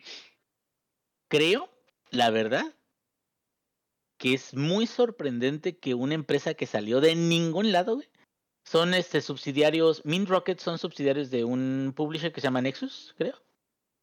¿Sí es Nexus, cabrón? Nexon, se llama Nexon. Es una empresa coreana. ¿Y sabes qué siento que, que, que parece, que suena, güey? Suena como el manga coreano. ¿No, ¿No lo han llegado a ver? Tiene un chingo de calidad, güey. Los manguas. Tiene un chingo de calidad, güey. Bueno, muchos están medios cochinones, ¿verdad? Pero fuera de eso, güey. Tiene una calidad impresionante porque te quedas, güey, cosas que tú solías ver en, en los mangas japoneses, ya las aplican acá en chinga. Entonces los coreanos están poniendo al tiro, no nada más si quieres en, en ilustraciones y, arte, sino también en desarrollo de software. ¿Y eso qué quiere decir? Que eventualmente puede ser un competidor bastante, bastante bueno en, en, en este, en el medio, en la industria. Por lo mientras, el jueguito que les acabo de contar no está caro, vale la pena su precio, por supuesto que sí, está muy guay, está muy nice, está muy, este, es como un yakuza chiquito, güey, pero sin cosas japonesas. O sea, en el término de que puedes pasarte tu día pescando y yendo al sushi, pescando y yendo al sushi, y nadie te va a presionar. Que esa es una de las cosas que yo me iba a quejar o que me voy a quejar ahora que hable de Cult of the Lamp. Porque Cult of the Lamp sigue un poquito la premisa de eh, Don't Starve y de otros juegos, que es, tienes un montón de cosas que hacer, pero el reloj nunca para. ¿Sí me entiendes? Entonces, como el reloj nunca para, tienes que organizar muy bien qué cosas tienes que hacer. Si vas a desatender por un momento las cosas principales, tienes que prepararte con tiempo para que no te vayan a chingar o para que no se vayan a romper demasiado cuando vuelvas. Y en este caso, la separación de puedes hacer cosas en la mañana, puedes hacer cosas en la tarde. En la noche yo no sabía, y luego me enteré, de que puedes también bajar a capturar peces y eso no te arruina la noche, simplemente te quita un ratito del tiempo que puedes vender sushi, te reduce tus ganancias en sushi, pero salen cosas únicas, salen este peces que no salen en ninguna este, otra, otra hora del día, porque también depende de la hora del día. Y la verdad, yo creo que la forma en la que esta, este juego está hecho está excelente para aquellos que no tienen un propósito único, un enfoque para jugar un Final Fantasy XVI, para jugar otro tipo de juego más, que requiere más de su atención Baldur's Gate 3, o sea, algo que te requiera así de, no, tengo que estar dos horas sentado aquí para entender a la historia, entender el combate, entender todo eso. No, güey, tú llegas y no tienes mucho que hacer, métete un ratito y te aventas un día en Dave the Diver, vas a estar muy interesado, vas a estar, es muy sencillita la interfaz, está muy chingón todo. Yo se los recomiendo 100% y este no se van a arrepentir si lo consiguen, cabrón. ¿Qué calificación le das a Ingenierillo con las cinco eh, ¿Y qué frases tan, que... este, ¿Cómo es? ¿Qué tanto lo puedes jugar en el trabajo? ¿Cómo? También. Ya se me olvidó. También. Mm, yo creo para el trabajo sería como un 8. ¿Y por qué un 8? Porque ya les había comentado, ya tienes un almacén muy grande después de haberlo actualizado muchísimo y puedes llevar hasta 100 kilos de pescado, que es algo irreal, pero no importa, güey, es el mundo de Dave the Diver, ¿verdad? Este, ah, y luego aparte se vienen sus misioncillas acá chis, este, Oye, que es que es que no está gordo, está fuertecito. Está fuerte, tiene huesos fuertes, güey. eh, hue- Huesos anchos. Pero no, ahí te no va. Es, no, es, no es panza, es músculo en reposo. sí hay peces eh, violentos o, o depredadores que si te atacan y te apendejas, que me ha pasado más de una ocasión, más de las veces que quisiera reconocer, te dejas sin oxígeno y eso ya es una señal de que ya valiste verga en ese intento. Y lo que más coraje te da es que solamente te deja regresar con una cosa a la superficie, güey. Entonces puedes haber durado 10, 15 minutos capturando peces de todos los tipos y si no le pones atención suficiente que me quedo, por eso es, no es tan bueno en, en el trabajo, porque si no le pones suficiente atención, puedes echar a perder un run o un- una cacería de unos 10, 15 minutos y nada más recuperar lo que sea más importante, lo cual también siento que es una forma buena como de decir, bueno, si tienes algo que te quieras llevar, pues llévate algo que valga la pena, ¿no? Y también como para que le pongas este, que, no te distraigas tanto. Y el otro, la, la calificación, para el tipo de juego que es, para lo que cuesta, para la experiencia que he tenido con él, yo creo fácil si le estoy dando un 8.5, casi 9. No 9 porque se nota mucho que sigue siendo indie y porque a pesar de todas las diferentes misiones y de todo lo que, lo que tiene que es muy bueno, extremadamente bueno, se sigue notando como que es muy indie. Eh, No sé cómo, cómo expresarlo, como que muchas de sus eh, eh, tiene, tiene una, una forma de entregar las historias que está muy sencillita, pero le hace falta lo que quería el Capitán Planeta en su caricatura, güey, corazón. O sea, está muy bonito de todo, está muy bonito Con los de... de- poderes de- reunidos, yo soy Cora- el Capitán Planeta. corazón. Pero el último era corazón, ese güey. Eh, Bueno, ¿A qué me refiero con corazón? No me refiero a que sea un juego malo o que la historia que quiere entregar no esté cute, porque estar cute no es lo mismo que tener corazón. Tener corazón es de que te quedes así de, no eh, mames, güey, que acabo de ver, ver, que acabo de jugar, ¿no? Ahorita que mencionas eso del Capitán Planeta, uno ya de grande y tú viviendo allá en Murica, al Capitán Planeta se lo chingaba un gringo con una V8 de diésel, güey, así de que, que le pisa y sale el, todo el humo negro, güey. Ay, Así, así, mamaba güey. el Capitán Planeta. Me, me convertí en el enemigo, güey, de Capitán Planeta. Rolling coal, así, güey. Sí, huevo. Pero este, e- ese es el punto, o sea, te digo, no es que sea malo para nada, es un excelente juego y por el precio que tiene te quedas, no mames todo lo que estoy jugando, pero a la vez siento de que eso de que tenga tantísimas cosas regadas, como que sí hace que, que no sé, o sea, me da mucha curiosidad ver qué tipo de historia o de experiencia puede entregar ese equipo de desarrolladores y condensar un poquito más las actividades de un solo juego, ¿sí? Porque podría ser una, una extraordinaria sorpresa, güey, pero hasta ahorita este es como una, un jueguito palomero, pero que vale todo lo que cuesta, güey. Muy bien, ahora que, que- quiero que Lex nos explique algo, porque cuando él me dijo que fue a la Mega, yo me pregunté qué tiene que ver que ha ido al Soriana este güey, pero supongo que algo tiene que ver aquí con esto. Además Era de... una, hablaba de una caguama, güey. ¿Qué tiene Ah, que ver ya. tu mega caguamón con esto? Ah, ok, ok. ya. Eh, Me suena un poquito más plausible que sea un Mega Caguamón, pero... A ver, cuéntanos cómo fue tu visita a la... ¿Cómo es? ¿Mega Compe? ¿Mega Expo? La ¿cómo se Mega? XP. A ver, cuéntanos qué pedo. XP. Eh, bueno, eso fue un, un evento de juegos de mesa que se suele hacer ya cada año y es un evento que reúne pues a las, a las marcas de juegos de mesa que trabajan aquí en México y también llevan a, a invitados para los juegos indie, porque también dentro de los juegos de mesa hay juegos indie. Eh, suele ser en el World Trade Center. Hubo muchísima gente, yo la verdad no esperaba que fuera a haber tanta gente. Yo fui a competir, fui al torneo de Kill Team, porque como ya les había platicado en el podcast anterior, eh, iba a haber boletos para, para el Mundial de Atlanta. Spoilers, sí ganó tercer lugar, yo gano boleto para ir a Atlanta, pero como no tengo visa, El Pues Mundial no de. Trane. pues no puedo ir, ¿no? El Mundial, no voy a poder ir al Claro. Mundial de Atlane. Atlane. Entonces, pues no voy a poder ir, pero eh, eso no quiere decir que, que no siga emocionado, ¿no? Por todo lo que representa para la comunidad. Y hablando de comunidad, había muchísima, muchísima gente. Cabe mencionar también que en el evento se llevó de manera paralela el Command Fest de Magic the Gathering. Y yo dije, mira, si no califico al día 2, me clavo en el Command Fest y me la paso jugando Magic todo el día. Qué bueno que califiqué al día 2 porque ya no había boletos para el Command Fest, solo había side events, eh, porque todo lo que, lo que tenía que ver con, con Magic se había agotado ya y ya estaban los eventos y básicamente ya no podías ah, comprar más nada, ni accesos, nada por el estilo. Entonces, me gusta que la Habla más comunidad... del Magic que Alfredo Adame, güey. Güey, se sabe. O sea, no por algo es un TCG que tiene 30 años en el mercado.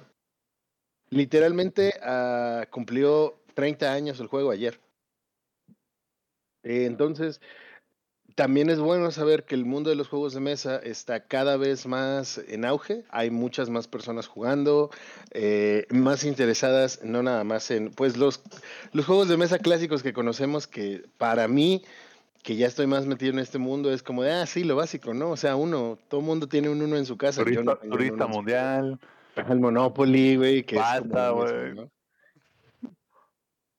Entonces, es como, ah, cuando, yo digo que el Catán, a mí no me gusta Catán, se me hace aburridísimo Catán, pero fue de los primeritos juegos que con el que empecé a hacer ese, con el que di el salto, ¿no?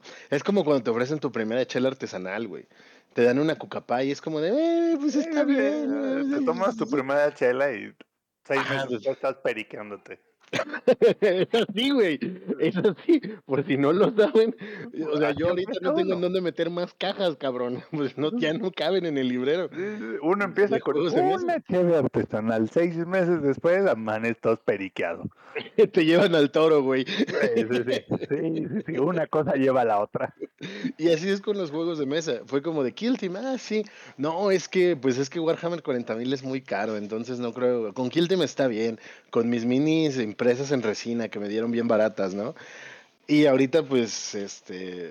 Sí les dije, ¿no? Que, que tengo la mitad de caja de Leviatán. Bueno, pues así son los juegos de mesa. Y es bueno saber que hay más gente involucrada en el mundo de las el mundo de los juegos de mesa. Muchos juegos indie muy chidos, mexicanos.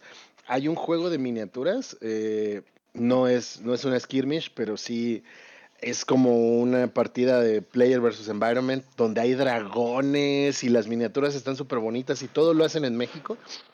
Eh, muy chingón. Hay muchas propuestas muy, muy chingonas. Se llama Lord of Bala el juego. Shout out porque la neta estaba muy padre. Hay juegos de todo tipo para todo tipo de personas, desde los más casuales, o sea, mu- hay muchas cosas que explorar ahí. No nos quedemos nada más con el Uno y el Monopoly, que sí están chidos, la neta. ¿Quién no le gusta perder a sus amigos jugando al Uno?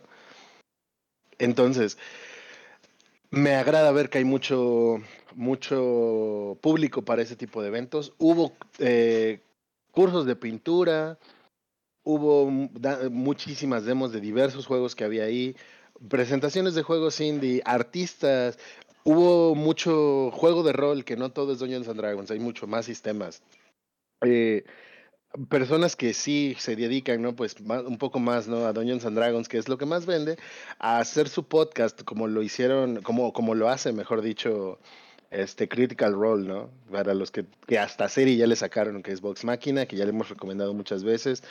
Eh, personas de todo tipo, conviví, conviví con muchas personas también, muy chingón, se me acabó mi batería social después de dos días de estar interactuando todo el día. Eh, me voy en top 3 del torneo de la Mega, me llevo un kill team para mí y una medalla muy bonita eh, que compartí en, en Twitter, que ahí puso GameSmart. Eh.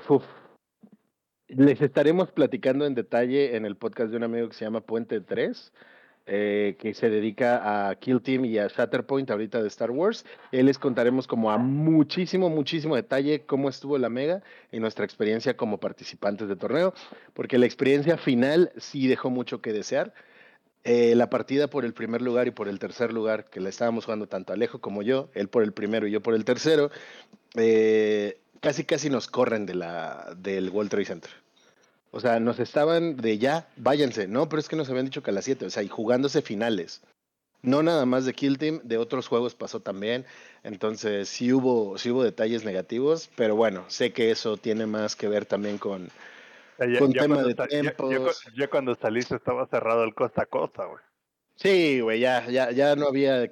No, al final, ese día salimos de ahí como a las 7, como a las 7, yo creo, Ahí enojadillos. sí estaba abierto, güey, porque esa madre cierra hasta las once y media, doce más o menos. No, no, no, entonces todavía estaba. No, nos fuimos al final por unas alitas a un, este, no me acuerdo qué, qué lugar era, pero era todo lo que puedas tragar por 189 varos, ¿no? Entonces allá nos fuimos. Ah, güey, si hubieran ido del costa a costa, güey. El pulpo la gallega de ahí está, uff. Sí, sí lo está. o sea, bueno, yo, yo recuerdo la vez que fuimos al Costa a Costa, fue, fue mágico, fue mágico. Lo volvería a hacer. dicho, ya, perro, vámonos allá al costa a costa. Órale. Órale, no, su tinta. no sean jotos. No nos patrocina nadie, cabe mencionar, pero si quieren pueden hacerlo. un Eh, buen lugar, un buen lugar. Sí, Familiar. Sí, sí lo es. O sea, esto Sí, no, no, es no, no, o familiar. sea, fuera de broma, sí es familiar. Eh, estuvo, estuvo muy chido el evento en cuanto a pues lo divertido que fue, excepto esa última mala experiencia, pero todo, todo bien. Eh, insisto, no tiene que ver con el tema de la mega, tuvo más que ver con un problema de organización en cuanto a tiempos, eh, cosas, detalles, ¿no? Pero pues nada, eh, lo, lo importante es que el juego organizado está aumentando en diversos juegos de mesa, en diversos, los skirmish o los wargames en general que hubo ahí. Por si no lo sabían, hay un juego de Game of Thrones que se llama Song of Fire and Ice, que también es, es de ejércitos grandes, onda tipo Warhammer 40.000. La verdad es que no soy muy conocedor de eso, pero se veía que se le estaban pasando muy bien en general. Eh, estuvo chido. Y lo volvería a hacer, lo volvería a hacer. Da lástima que no voy a poder contarles qué tal va a estar el, el mundial de Warhammer y de Kill Team, porque pues no voy a poder ir a Atlane o Atlane. Entonces, sí estoy, sí estoy triste por eso, pero estoy contento por la comunidad, estoy contento con mi resultado. Eh, sigo creyendo ahí que la suerte no, no me ayuda mucho, además de que estuve tirando muchos unos en los dados el, el día de el día que importaba más, el día ya del top 8. Eh, en semifinal me toca enfrentarme contra mi compañero, contra Alejo, el de Puente 3, que pues es el que se lleva el primer lugar, ¿no? Y en premios estuvo, estuvo bien. El en premios estuvo bien. El O sea, primer lugar. perdiste con el campeón, pues. Sí, perdí con el campeón, o sea. Bueno, Eso es todo, papito. Sí, y, Si vas a la- perder, mínimo que sea con el mejor. Sí, sí, sí, sí, estoy de acuerdo. Y la pasamos muy bien en general. eh, insisto, la parte de premios estuvo chida. Alejo se lleva una caja de la nueva, la caja de la nueva pues, expansión, por así decirlo, que cuesta como 3.800 varos y yo me llevé un kill team de 1.200 varos. Eh, y estuvo muy bien. Creo que en cuanto a premios no hay nada, no hay nada negativo que decir, pero pues sí, el tema de organización ahí nos falló un poco. Llegamos a montar mesas nosotros, o sea, no, no tal cual de pon la mesa, dobla la, no, no, no, a de montar la mesa con escenografía y cosas por el estilo. Pero bueno, ya les contaremos de eso a detalle en Puente 3 y les lo estaré compartiendo en redes. Eso respecto a la Mega. Qué chido, qué chido es ver que el mundo de los juegos de mesa está creciendo. Y si les late y todo eso, pues mándenos mensajitos, porque yo sé que al Rob también le gustan. Los juegos de mesa también. Hoy. No antojar, primer aviso.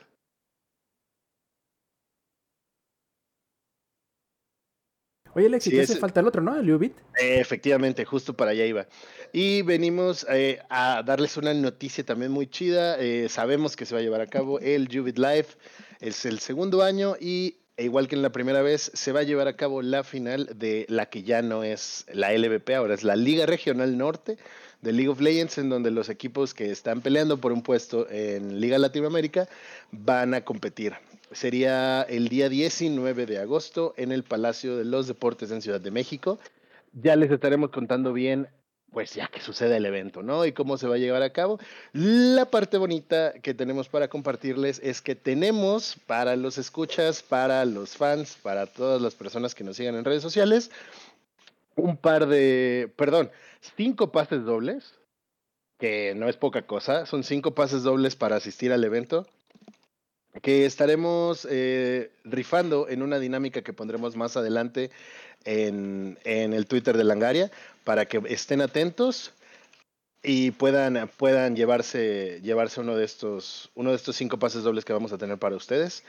Ahí andaremos. eh, y pues seguro va a estar muy chido. Igual que el año pasado va, va a haber hay batallas de freestyle para los que les gusta todo este tema. Va a estar el asesino, que es para los que saben del tema, saben que es un tetracampeón, me parece, de la Red Bull de, de freestyle. Hasta ya le hicieron una placa en Nezahualcóyotl. Esto no es un meme, es real. Hay una placa de ese vato en, en esa.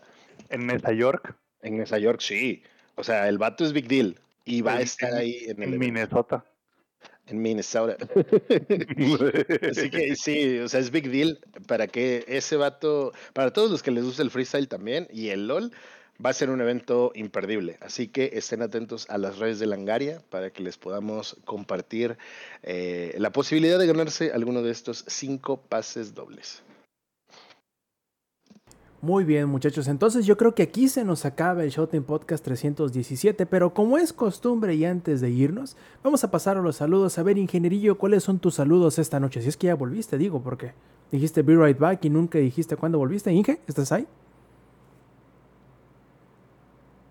Inge, a sonar No, a la- ya al llegó, águila ya- si ocupas ayuda. Ya llegó el ice por él, güey. Hijo, ya, y bueno, en lo que llega a ver, Lex, ¿cuáles son tus saludos esta noche?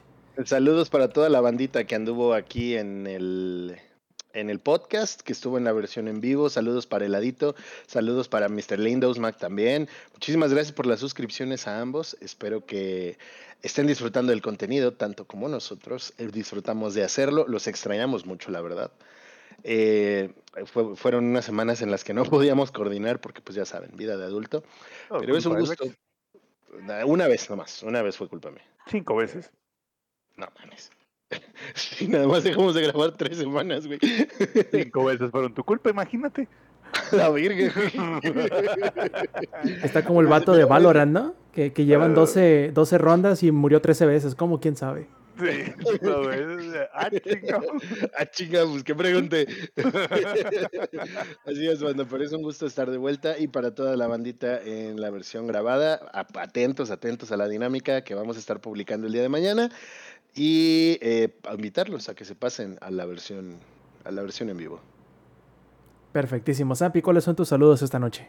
Primero a todos los que estuvieron en el chat, discúlpeme, o esta noche no pude ver el chat por andar este haciéndole el- a- jugándole al camionero en American Truck Simulator, este, en el mejor juego de la historia. Pero bueno, saludos a todos los que estuvieron en el chat, a todos los que nos van a escuchar en la versión grabada y a todos los que nos escucharon en la versión en vivo. Cáiganle como siempre, aquí pueden ver cómo le hacemos bullying al, a- al ingenierillo y pueden ver cómo este, el ingenierillo nos ignora una vez más, nos deja AFK como todos los juegos en los que él participa. Dato curioso del ingenierillo, su hobby favorito es bajar el juego, pasar el tutorial, que, dé- que le dé el logro del tutorial y salirse y nunca más jugarlo. Este es su, su, su hobby favorito. Además de gostearnos, claro está. Pero bueno, Exacto. en fin. No, no, Ya que el ingenierillo parece que no va a volver, pues entonces aquí nos despedimos y una vez más haciendo eco de la invitación de los otros integrantes de aquí del Showtime Podcast. Échense la vuelta a la grabación en vivo desde los domingos a las 7 y media de la noche, horario de la CDMX, a través de twitch.tv diagonal langaria. Además, si quieren enterarse de la dinámica para ganarse los boletos del Ubit MX, pues échense la vuelta en eh, nuestras redes sociales que pueden encontrar en langaria.net diagonal enlaces, donde además también se pueden eh, enterar de si y cuándo aplazamos o cancelamos la grabación del Shot Podcast, como ha sucedido en algunas ocasiones en estas semanas anteriores. En fin, muchachos, nos despedimos de parte del ingenierillo, de parte del ex, de parte del Samper. Yo fui Roberto Sainz y esta es la edición 317 del Shot Podcast. Nos vemos la semana que entra. Stay metal. Langaria.net presentó.